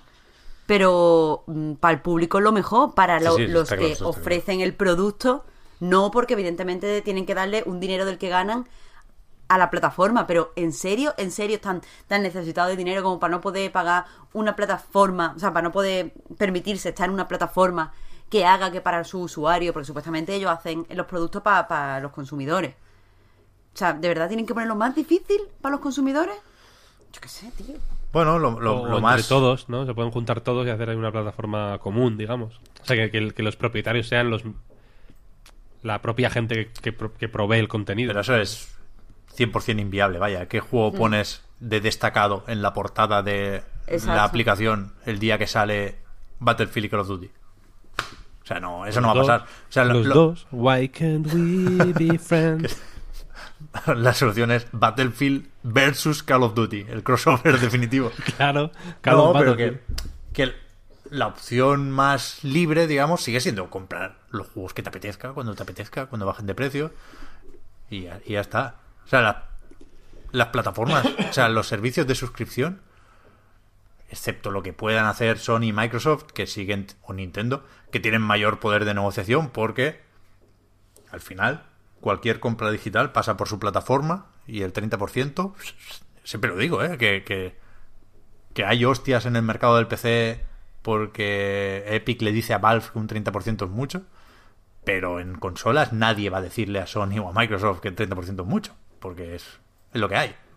O sea, EA Access sigue estando dentro de Xbox Live o de PlayStation Network, eso no va a cambiar. Con lo cual, a lo que venía, fuera de Game Pass, PlayStation Now o cosas similares, eh, no, no puede haber otra solución que hacer cada uno lo suyo. Y precisamente por eso tienen que ser servicios de suscripción para fans. O sea, si no te gusta mucho el FIFA o no te gusta mucho el Battlefield, no te, no te hagas esto. Porque lo único que pretende Electronic Arts es que, aunque el Anthem salga rana, pues como ya lo tienes pagado, pues lo pruebas. Y si caes, pues has caído. Ya, ya, ya. Lo de reducir barreras de entrada es una forma muy bonita de, de llamar a las trampas. Tra- Trampas en tanto que cepos, ¿no? Para atraparte, para que cueste menos pescarte. Eso es la barrera de entrada. Sí, sí. Pero bueno, no creo, no creo que estén engañando a nadie, sinceramente. Y de hecho, No, no, no. por lo que podría ser, el EA Access me parece un- bastante bueno. ¿eh? Yo lo he pagado más de una vez y más de dos en Xbox One. Pero lo pagas para lo- las 10 horas, digamos, ¿no? Como Claro, para pagar la demo. claro. Que entiendo que también ya les va bien, ¿eh? Claro, es que te pone. Que, o sea, que al Battlefront 2, ¿qué voy a jugar? Si hay historia, te lo, te lo cortan, ¿no? Puedes jugar solo uno o dos capítulos de la historia. Pero que. Que me sale mejor pagar 70 euros por un juego que no sé si me va a gustar. Y que en el mejor de los casos sí me gusta. Lo voy a jugar 30 horas. Yo, ¿eh? O pagar 4 euros y jugar 10. Coño. No, no- no me lo pienso, vaya. A mí me salen los números. Cada uno tiene que hacer los suyos. Quiero decir, en una recreativa, 4 euros se te van en 20 minutos, ¿eh? No en 10 horas. Que es otra cosa, ¿eh? Pero, pero quiero decir que... que Claro, es que son experiencias diferentes, lo que claro, te iba a decir.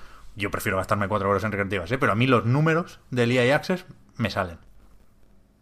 Mm, Pues fácil que salgan. O sea, entiendo que, que están calculados para que sea fácil que salgan. Claro, claro, por eso, por eso. Igual no todo el año, igual hay que acordarse y ponerse la alarma para darse de baja, pero cuando salga el Garden Warfare 3, ¡fu! del tirón. Y hay Access del tirón. Tus 10 horitas de Plants vs Zombies no te las quita nadie. Nadie, nadie. ¿Miramos alguna preguntita, Víctor, o qué? Sí, hombre, claro. Eh, hay unas cuantas, además. Eh, voy a empezar con una de Alfonso Escamilla, porque es eh, de actualidad. Y es la siguiente. Víctor, va dirigida a mí. Aunque la vamos a comentar en común. Han metido modos de juego de pago en el puto Tetris 99. ¿Podemos ya decir de una vez por todas que Nintendo es una de las compañías con menos vergüenza del panorama videojueguístico internacional? Besitos de cacahuete para todos. Con esa dulzura, digamos, que intenta eh, dejar un, un buen gusto final en paladar después de, de- una pregunta necesariamente agria. Pero es que es verdad, han metido básicamente un modo bots en el Tetris 99 y el maratón de toda la vida, el de hacer tus 150 líneas y aquí paz y después gloria, por 10 euros. Eh, un, pues un DLC de pago, vaya, para, hacer que el Tetris 99 tenga, pues, eso, modos, pa un- pa- modos offline, por así decirlo. 10 euros. Eh, 10 euros, 10 euros. Y claro, solo puedes jugar si tienes, si pagas el online de la Switch. ¿no? Sigue siendo Tetris bajártelo, entiendo 99. que Sí, claro, claro. Claro. Sí, sí. Eh, aunque bueno, ahí hay una pregunta, ¿no? Igual si no, si no eres suscriptor te lo puedes descargar y no, y no jugar online. Pero si pagas los 10 eurillos estos, eh, puedes jugar offline. No, no creo que Nintendo tenga mucho que ganar aquí, pero yo entiendo que no, ¿no? Que si no tienes el online, Tetris 99 no se abre la aplicación. ¿Seguro? ¿por qué complicar las cosas de esa manera? Es el puto Tetris. ¿No es Always Online? Es. eh, no, no, no, no, no. Es, se conecta cuando te metes en una partida. Hmm. Antes puedes estar des- totalmente desconectado, en modo avión, sin ningún problema. Lo entonces- certifico. Entonces entiendo que sí se podrá jugar, vaya. Un poco loco, ¿no? El meter ahí un, un DLC en el Tetris 99.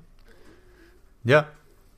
Irónicamente de- te cuesta, o sea, el DLC cuesta lo que te, lo que te dan de premio en los, en los torneos. te lo puedes comprar con... Si ganaste, puedes jugar offline. Molaría más que fuera así, en realidad, que no te lo vendieran, que te lo tuvieras que ganar. Ahí, ahí tendría más gracia. Pues sí. Pero no sé, yo lo veo un poco... Un poco A ver, raro. está la tentación de. Coño, en la Switch se tiene que poder jugar a un Tetris normal, ¿no? Sin Battle Royale ni hostias. Pero igual ponerlo más barato no era mala idea tampoco. O sea, yo creo que aquí el, o sea, el problema real que veo es la complejidad de la situación. Claro, que sea un DLC del Tetris 99 en un juego aparte, ¿no? Claro, que, saque- que saquen un Tetris eh, por 10 pavos aparte y, y aquí pasa y yo me lo compro, quiero decir. Sacaron el Puyo Puyo, on- eh, Puyo Puyo Online, creo que se llama. Uh, el Champion ese, ¿no? El Championship. Eh, eso, Puyo, sí, no sé cómo se llama, un Puyo Puyo, que cuesta 10 pavos. ¿Qué, pod- podcast de viejos, ¿eh? Que no sabemos ni un nombre, tío. Ya, es que encima yo estoy malo, tío, lo siento, lo siento, pido perdón a todo el mundo. Pero es que no...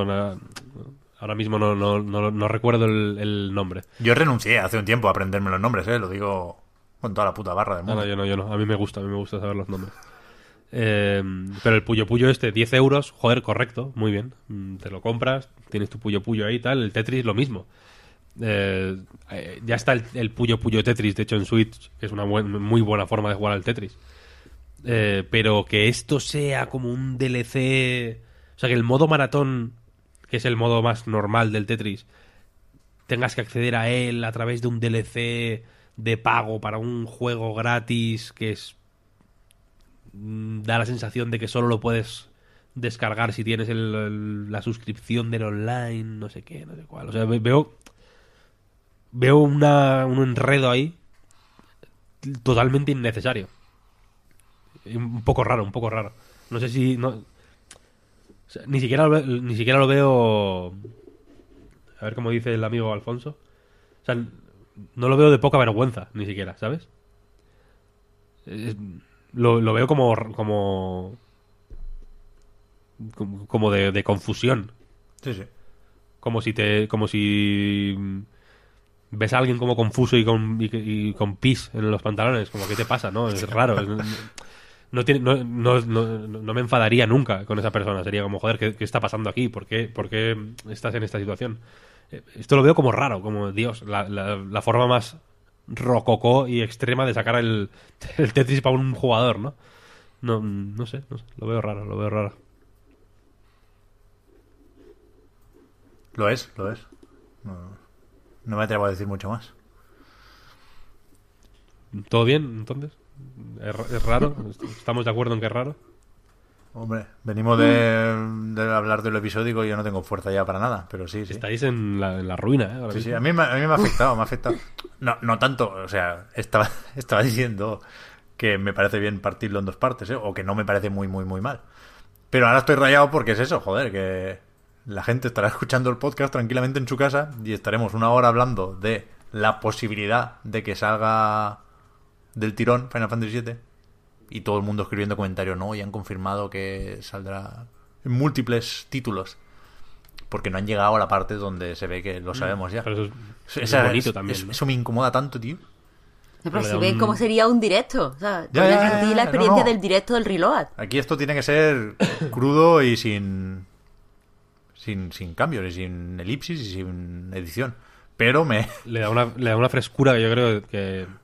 O sea, yo entiendo que es un proyecto artístico complejo, el podcast Reload, porque- pero que creo que está bien que, que al, al final ya estemos derrengados y que sea una cosa patética, ¿no? Que estemos como moribundos prácticamente, con hambre, decepcionados, o sea, como muy humano al final. O sea, el podcast está para tirar, pero ha salido así. Ha salido así. No es, es que luchar no- contra a veces no se puede hacer de otra manera. está claro, está claro. Mira, Ahora, Franin. ahora nos sentimos a- como, como Square Enix, en definitiva. Eso también está bien. Eso, eso es cierto, claro, claro. Eh, Franin nos dice, va. Va, como empiezan así como. Ah, lo ha dicho él. Nos anima desde Sí, casa va. ya. Sin saber. como venga, ánimo, chicos, que, que, que salimos de esta, ¿no? Va. Juego que uséis para desestresaros. ¿Preferís juegos calmados o, o juegos que van a tope? Joder, Aquí. es que- Yo No, prefiero venga, juegos ánimo, calmados. ánimo, ánimo. Juegos calmados. Juego, calmado. razone su respuesta. Porque si estoy muy nerviosa o tengo mucha ansiedad o lo que sea y empiezo a hacer y empiezo a hacer un juego, o sea, a jugar un juego que tiene mucha acción o tengo que hacer cosas muy complejas, entonces en vez de aislarme y evadirme y tranquilizarme, lo que hago es que me pongo muy nerviosa y empiezo a hacer las cosas mal. eh, como las hago mal, me siento más frustrada y más nerviosa y peor y al final, mierda. Entonces, eh, si pongo un juego así, pues relajadito, donde puedo ir a mi ritmo, donde tengo que hacer una serie de cosas por orden, pero nadie me presiona, como que me, me evado y me termino tranquilizando porque me olvido de, o sea, como tengo una cosa, una lista de cosas que hacer in-game, me olvido de las cosas que tengo que hacer fuera del juego y como que me, me empiezo a sentir mejor. Y bueno, para mí, juego referente de relajación, es evidente, es el Stardew Valley, que me relaja un montón. Eh, pero también, no sé, me relaja el Breath of the Wild, sobre todo si voy a buscando cosas para hacer comiditas, que es algo que me mola. Eh, me relaja el, yo qué sé, es que es eso, ese, pero ese rollo de juegos, donde yo pueda ir andando y haciendo cositas y poco más. Yo no sé si conocéis un juego de PC muy bueno. Nuclear Throne. Age of, Age of Empires. No me suena. No, de PC, que está en muchos sitios, vaya. Pero no, no, yo. Siempre que hay una pregunta similar, tengo que decir Nuclear Throne porque es la verdad. Yo. Los juegos lentos no me. No me ayudan en eso. O sea, sí que me relajan, pero no me. No me desestresan, que creo que es como empezaba la pregunta. Porque son partidas largas. Entonces yo cuando. Cuando estoy estresado, lo que necesito es. Un punto y aparte. O sea, algo que me permita hacer otra cosa después. Entonces, es- ese algo no quiero que dure una hora, quiero que dure cinco minutos. En el Nuclear Throne, cuando estoy enfadado, me gusta mucho que me maten rápido. Porque me enfado todavía más y ya doy la vuelta y ya me voy a la calle contento y feliz. De hecho, Con esto respondemos a otra preguntita, si te parece. sí, Porque has dicho juego de PC, pone, esta es para Pep. Mm, Pregunta un anónimo. Quisiera saber por qué razones bien argumentadas, en pone entre paréntesis, no le vale cualquier mierda. Tiene que ser... Espera, tiene unos estándares esta persona. Es mejor o más ideal jugar a Nuclear Throne en PC y no en consola. ¿Cuáles son las diferencias marcadas? Saludos desde México. muchísimas, muchísimas. Dejo de decir antes que una de las razones por la que no me gustó el River Plate, el juego ese que no se llama así, del State of Play, es porque metió a muchos personajes invitados, ¿no? De, de distintos melocotonazos indies. Y no, no metió nada de Nuclear Throne. Y sí de Enter the Gungeon, que es el, el archienemigo de Nuclear Throne. Metieron la bala esa random en vez de, yo qué sé, John Venus ahí bien puesto, ¿no? Eh, sobre las versiones, yo no he probado, solo probado las versiones de Switch, PlayStation 4 y Vita. Y no son Nuclear Throne, son juegos que están bien, pero Nuclear Throne tiene, entre que piensas en jugar a Nuclear Throne y empiezas a jugar a Nuclear Throne, pueden pasar como, como máximo un segundo y medio. Entonces eso implica tener el acceso directo en el escritorio, estar en el ordenador, por supuesto, hacer doble clic, darle muy muy rápido al clic para saltarte los logos y empezar a jugar. Y en consola es más lento eso. Entonces no se pierde la esencia. Y después Bueno, pero puedes tenerlo abierto siempre. pero ya tienes la Switch guardada, si tienes la funda como yo, la cremallera ya una cremallera entre tú y Nuclear Throne. Ya, ya, ya. Eso es un poco sadomasoquismo, además. Entonces para mí Nuclear Throne, ahora hace mucho que no juego, ¿eh? Pero en, en el punto álgido de la engancheta era como un vaso de agua. Era pam, pam, sin pensarlo, como pestañear. Creo que, ahora fuera coñas, creo que la inmediatez forma parte de Nuclear Throne y por eso te puedes, el juego lo sabe, por eso te puedes, Blambir lo sabe todo, por eso te puedes saltar los logos tan, tan, tan, tan rápido. O sea, el juego empieza ahí, el juego empieza cuando te saltas los logos. Ahí estás disparando ya. Y eso es el goti, vaya, de la vida. Ya, mi juego para relajarme también es Nuclear Throne. de hecho. Ahora estoy jugando muchísimo, debo decir. Sí. Y sí, y estoy jugando muchísimo en Play 4 y en Switch. No te lo pierdas. Que son juegos totalmente distintos, porque en Play 4 se dispara con el R2 y en Switch con el R, digamos. Con Mm, el, la no con el gatillo, sino con el Con el. O sea, son como la, como la noche y el día, vaya. Juegos totalmente opuestos. Son, son experiencias que, que no tienen absolutamente nada que ver. Y lo estoy gozando un montón, la verdad. Y también es verdad que eh, antes... oh, o sea, cada vez me gusta menos sentarme como a jugar bien al Nuclear Throne.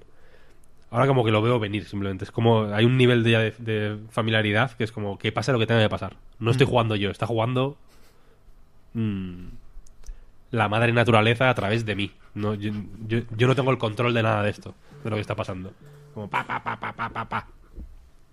Y, y si me matan, o sea, me prefiero que no me maten, pero me da igual. Antes me, me molestaba mucho, ya ni me enfado. Es como, bueno, yo qué sé, pasó, ¿no? En plan, Sí, sí, claro. ¿Por qué voy yo con la puta llave inglesa pegando hostias a los barriles explosivos? Pues no, mala idea, mala idea. No, fue co- cosa mía. O si me mata mm, Lil Hunter, por ejemplo, como normal. Es difícil. Es complicado, es un punto, ¿no? Es un punto del juego, es un antes y un después. Aquí, pues bueno, eres un jefe difícil, pues en fin, me mató como Sí, sí. Como a tanta gente, como a tanta gente. No, no soy especial, ¿no? En ese sentido. El endgame de Nuclear Throne no es ni el loop ni hostias. El endgame empieza cuando al morir no tienes necesidad de reiniciar. Cuando Efectivamente. controlas ese impulso ya y dices, hoy tocaba esto. Mm. Pam. Me hago mucho la, el... O sea, hago la trampa de tener tres dailies, ¿no? En Switch, en Play 4 y en, y en el ordenador. Pero si, si me, juego una daily y otra cosa mariposa. Y, me relajo mucho. Y no, no, necesito, no miro ni en qué posición estoy, me da igual. Me gusta que el juego me ofrezca esa pildorita única. De, de que no se puede. Porque a veces, con el ansia, como que le estoy dando a la X o lo que sea. Y le doy a retri sin querer. Y entonces, pues ya que le he dado a retri, pues me echo otra. Tampoco pasa nada. Pero en, en la daily es como, bueno, ya está. Esto ha sido, así fue. Me acordaré de esta partida o no, no lo sé. En fin, todo en orden. Me da una, me da una paz y una calma increíble. Pero debo decir que con Breath of the Wild también tuve un montón de momentos de jugar por jugar, simplemente Joder, ya ves. que me parecieron hermosísimos. Echo de menos eso, me gustan... Me gustaría encontrar más eh, esa sensación de que no estoy jugando para nada específico, que simplemente estoy divirtiéndome por, por porque el porque el juego lo merece y porque tengo o sea, sobre todo esto imagino que es una cosa más in- interna en realidad, ¿no? Que tengo la que mi situación vital es tal que me puedo permitir el lujo, porque es un lujo, de jugar sin querer llegar a nada. ¿No? En plan, no, no quiero pasarme el juego, quiero jugar simplemente. No, no es. No necesito que el juego tenga un final. Aunque sea infinito, tengo infinito tiempo y un control infinito de mi tiempo para poder jugar cuando yo quiero y no jugar si me deja de apetecer o tal igual. Y eso con el, con el Breath of the Wild mm, tuve ese flow mucho, ¿no? Como que jugaba, a, veces simplemente jugaba a escalar montañas. Y no, y no conseguía nada. No, no, no era en plan, necesito estos ingredientes concretos. No, no, no. Trabajaba con, lo- con lo que me llegaba. Es una, una paz que me, que me, que me encantó. Tengo, tengo unos recuerdos muy cálidos de Breath of the Wild, debo decir. Como muy apacibles y muy, y muy bonitos. Cero tensos. Vale, pues, hostia, ya hemos hablado de, de Nuclear Throne, como en los viejos tiempos, ¿eh? Hemos hecho hoy Nuclear Throne y Kojima. Nos ha faltado Bayonetta 3. Estamos a tiempo. Pero No, no, no. Pero no lo vamos no, a hacer, no. no lo vamos a hacer. No lo vamos a hacer porque Eh, es una de las grandes incógnitas del E3, creo yo. Eh, he empezado a ver por ahí artículos y vídeos de predicciones para cada conferencia y, y creo que ahora mismo la gran duda de, de la de Nintendo es si estará ahí Bayonetta 3 o no. Pero ya lo hablaremos porque nos queda un mes justo para eso. En un mes está el E3. Así que una o dos semanas antes habrá que hacer el pre-3 con, con esas predicciones por nuestra parte. Y antes que eso habrá que hacer el programa de la semana que viene, que ya veremos qué, qué trae. A ver si, si pillamos el Rage 2 o qué y, y a ver qué pasa, a ver quién, quién se anima con más presentaciones de, de estas de jueves por la tarde, que también, también están.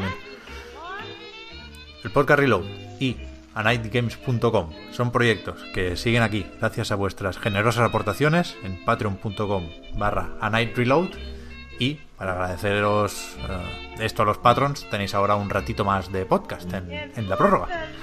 Al resto, gracias también por seguirnos y por ayudarnos a mejorar y nos vemos o nos escuchamos la semana que viene. Gracias Víctor y Marta por haber estado aquí. Gracias a ti, Pep. Y hasta Claro, la próxima. gracias. Hasta luego, Peña. Chao, chao.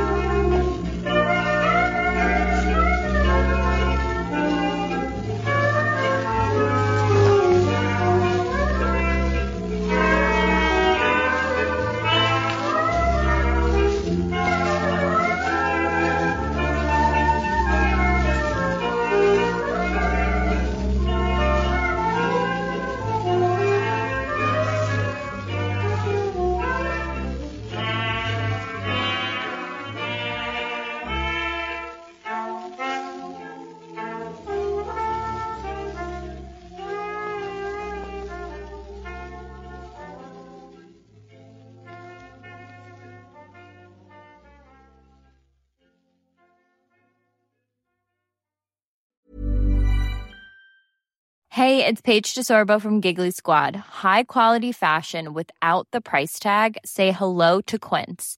I'm snagging high-end essentials like cozy cashmere sweaters, sleek leather jackets, fine jewelry, and so much more. With Quince being 50 to 80% less than similar brands.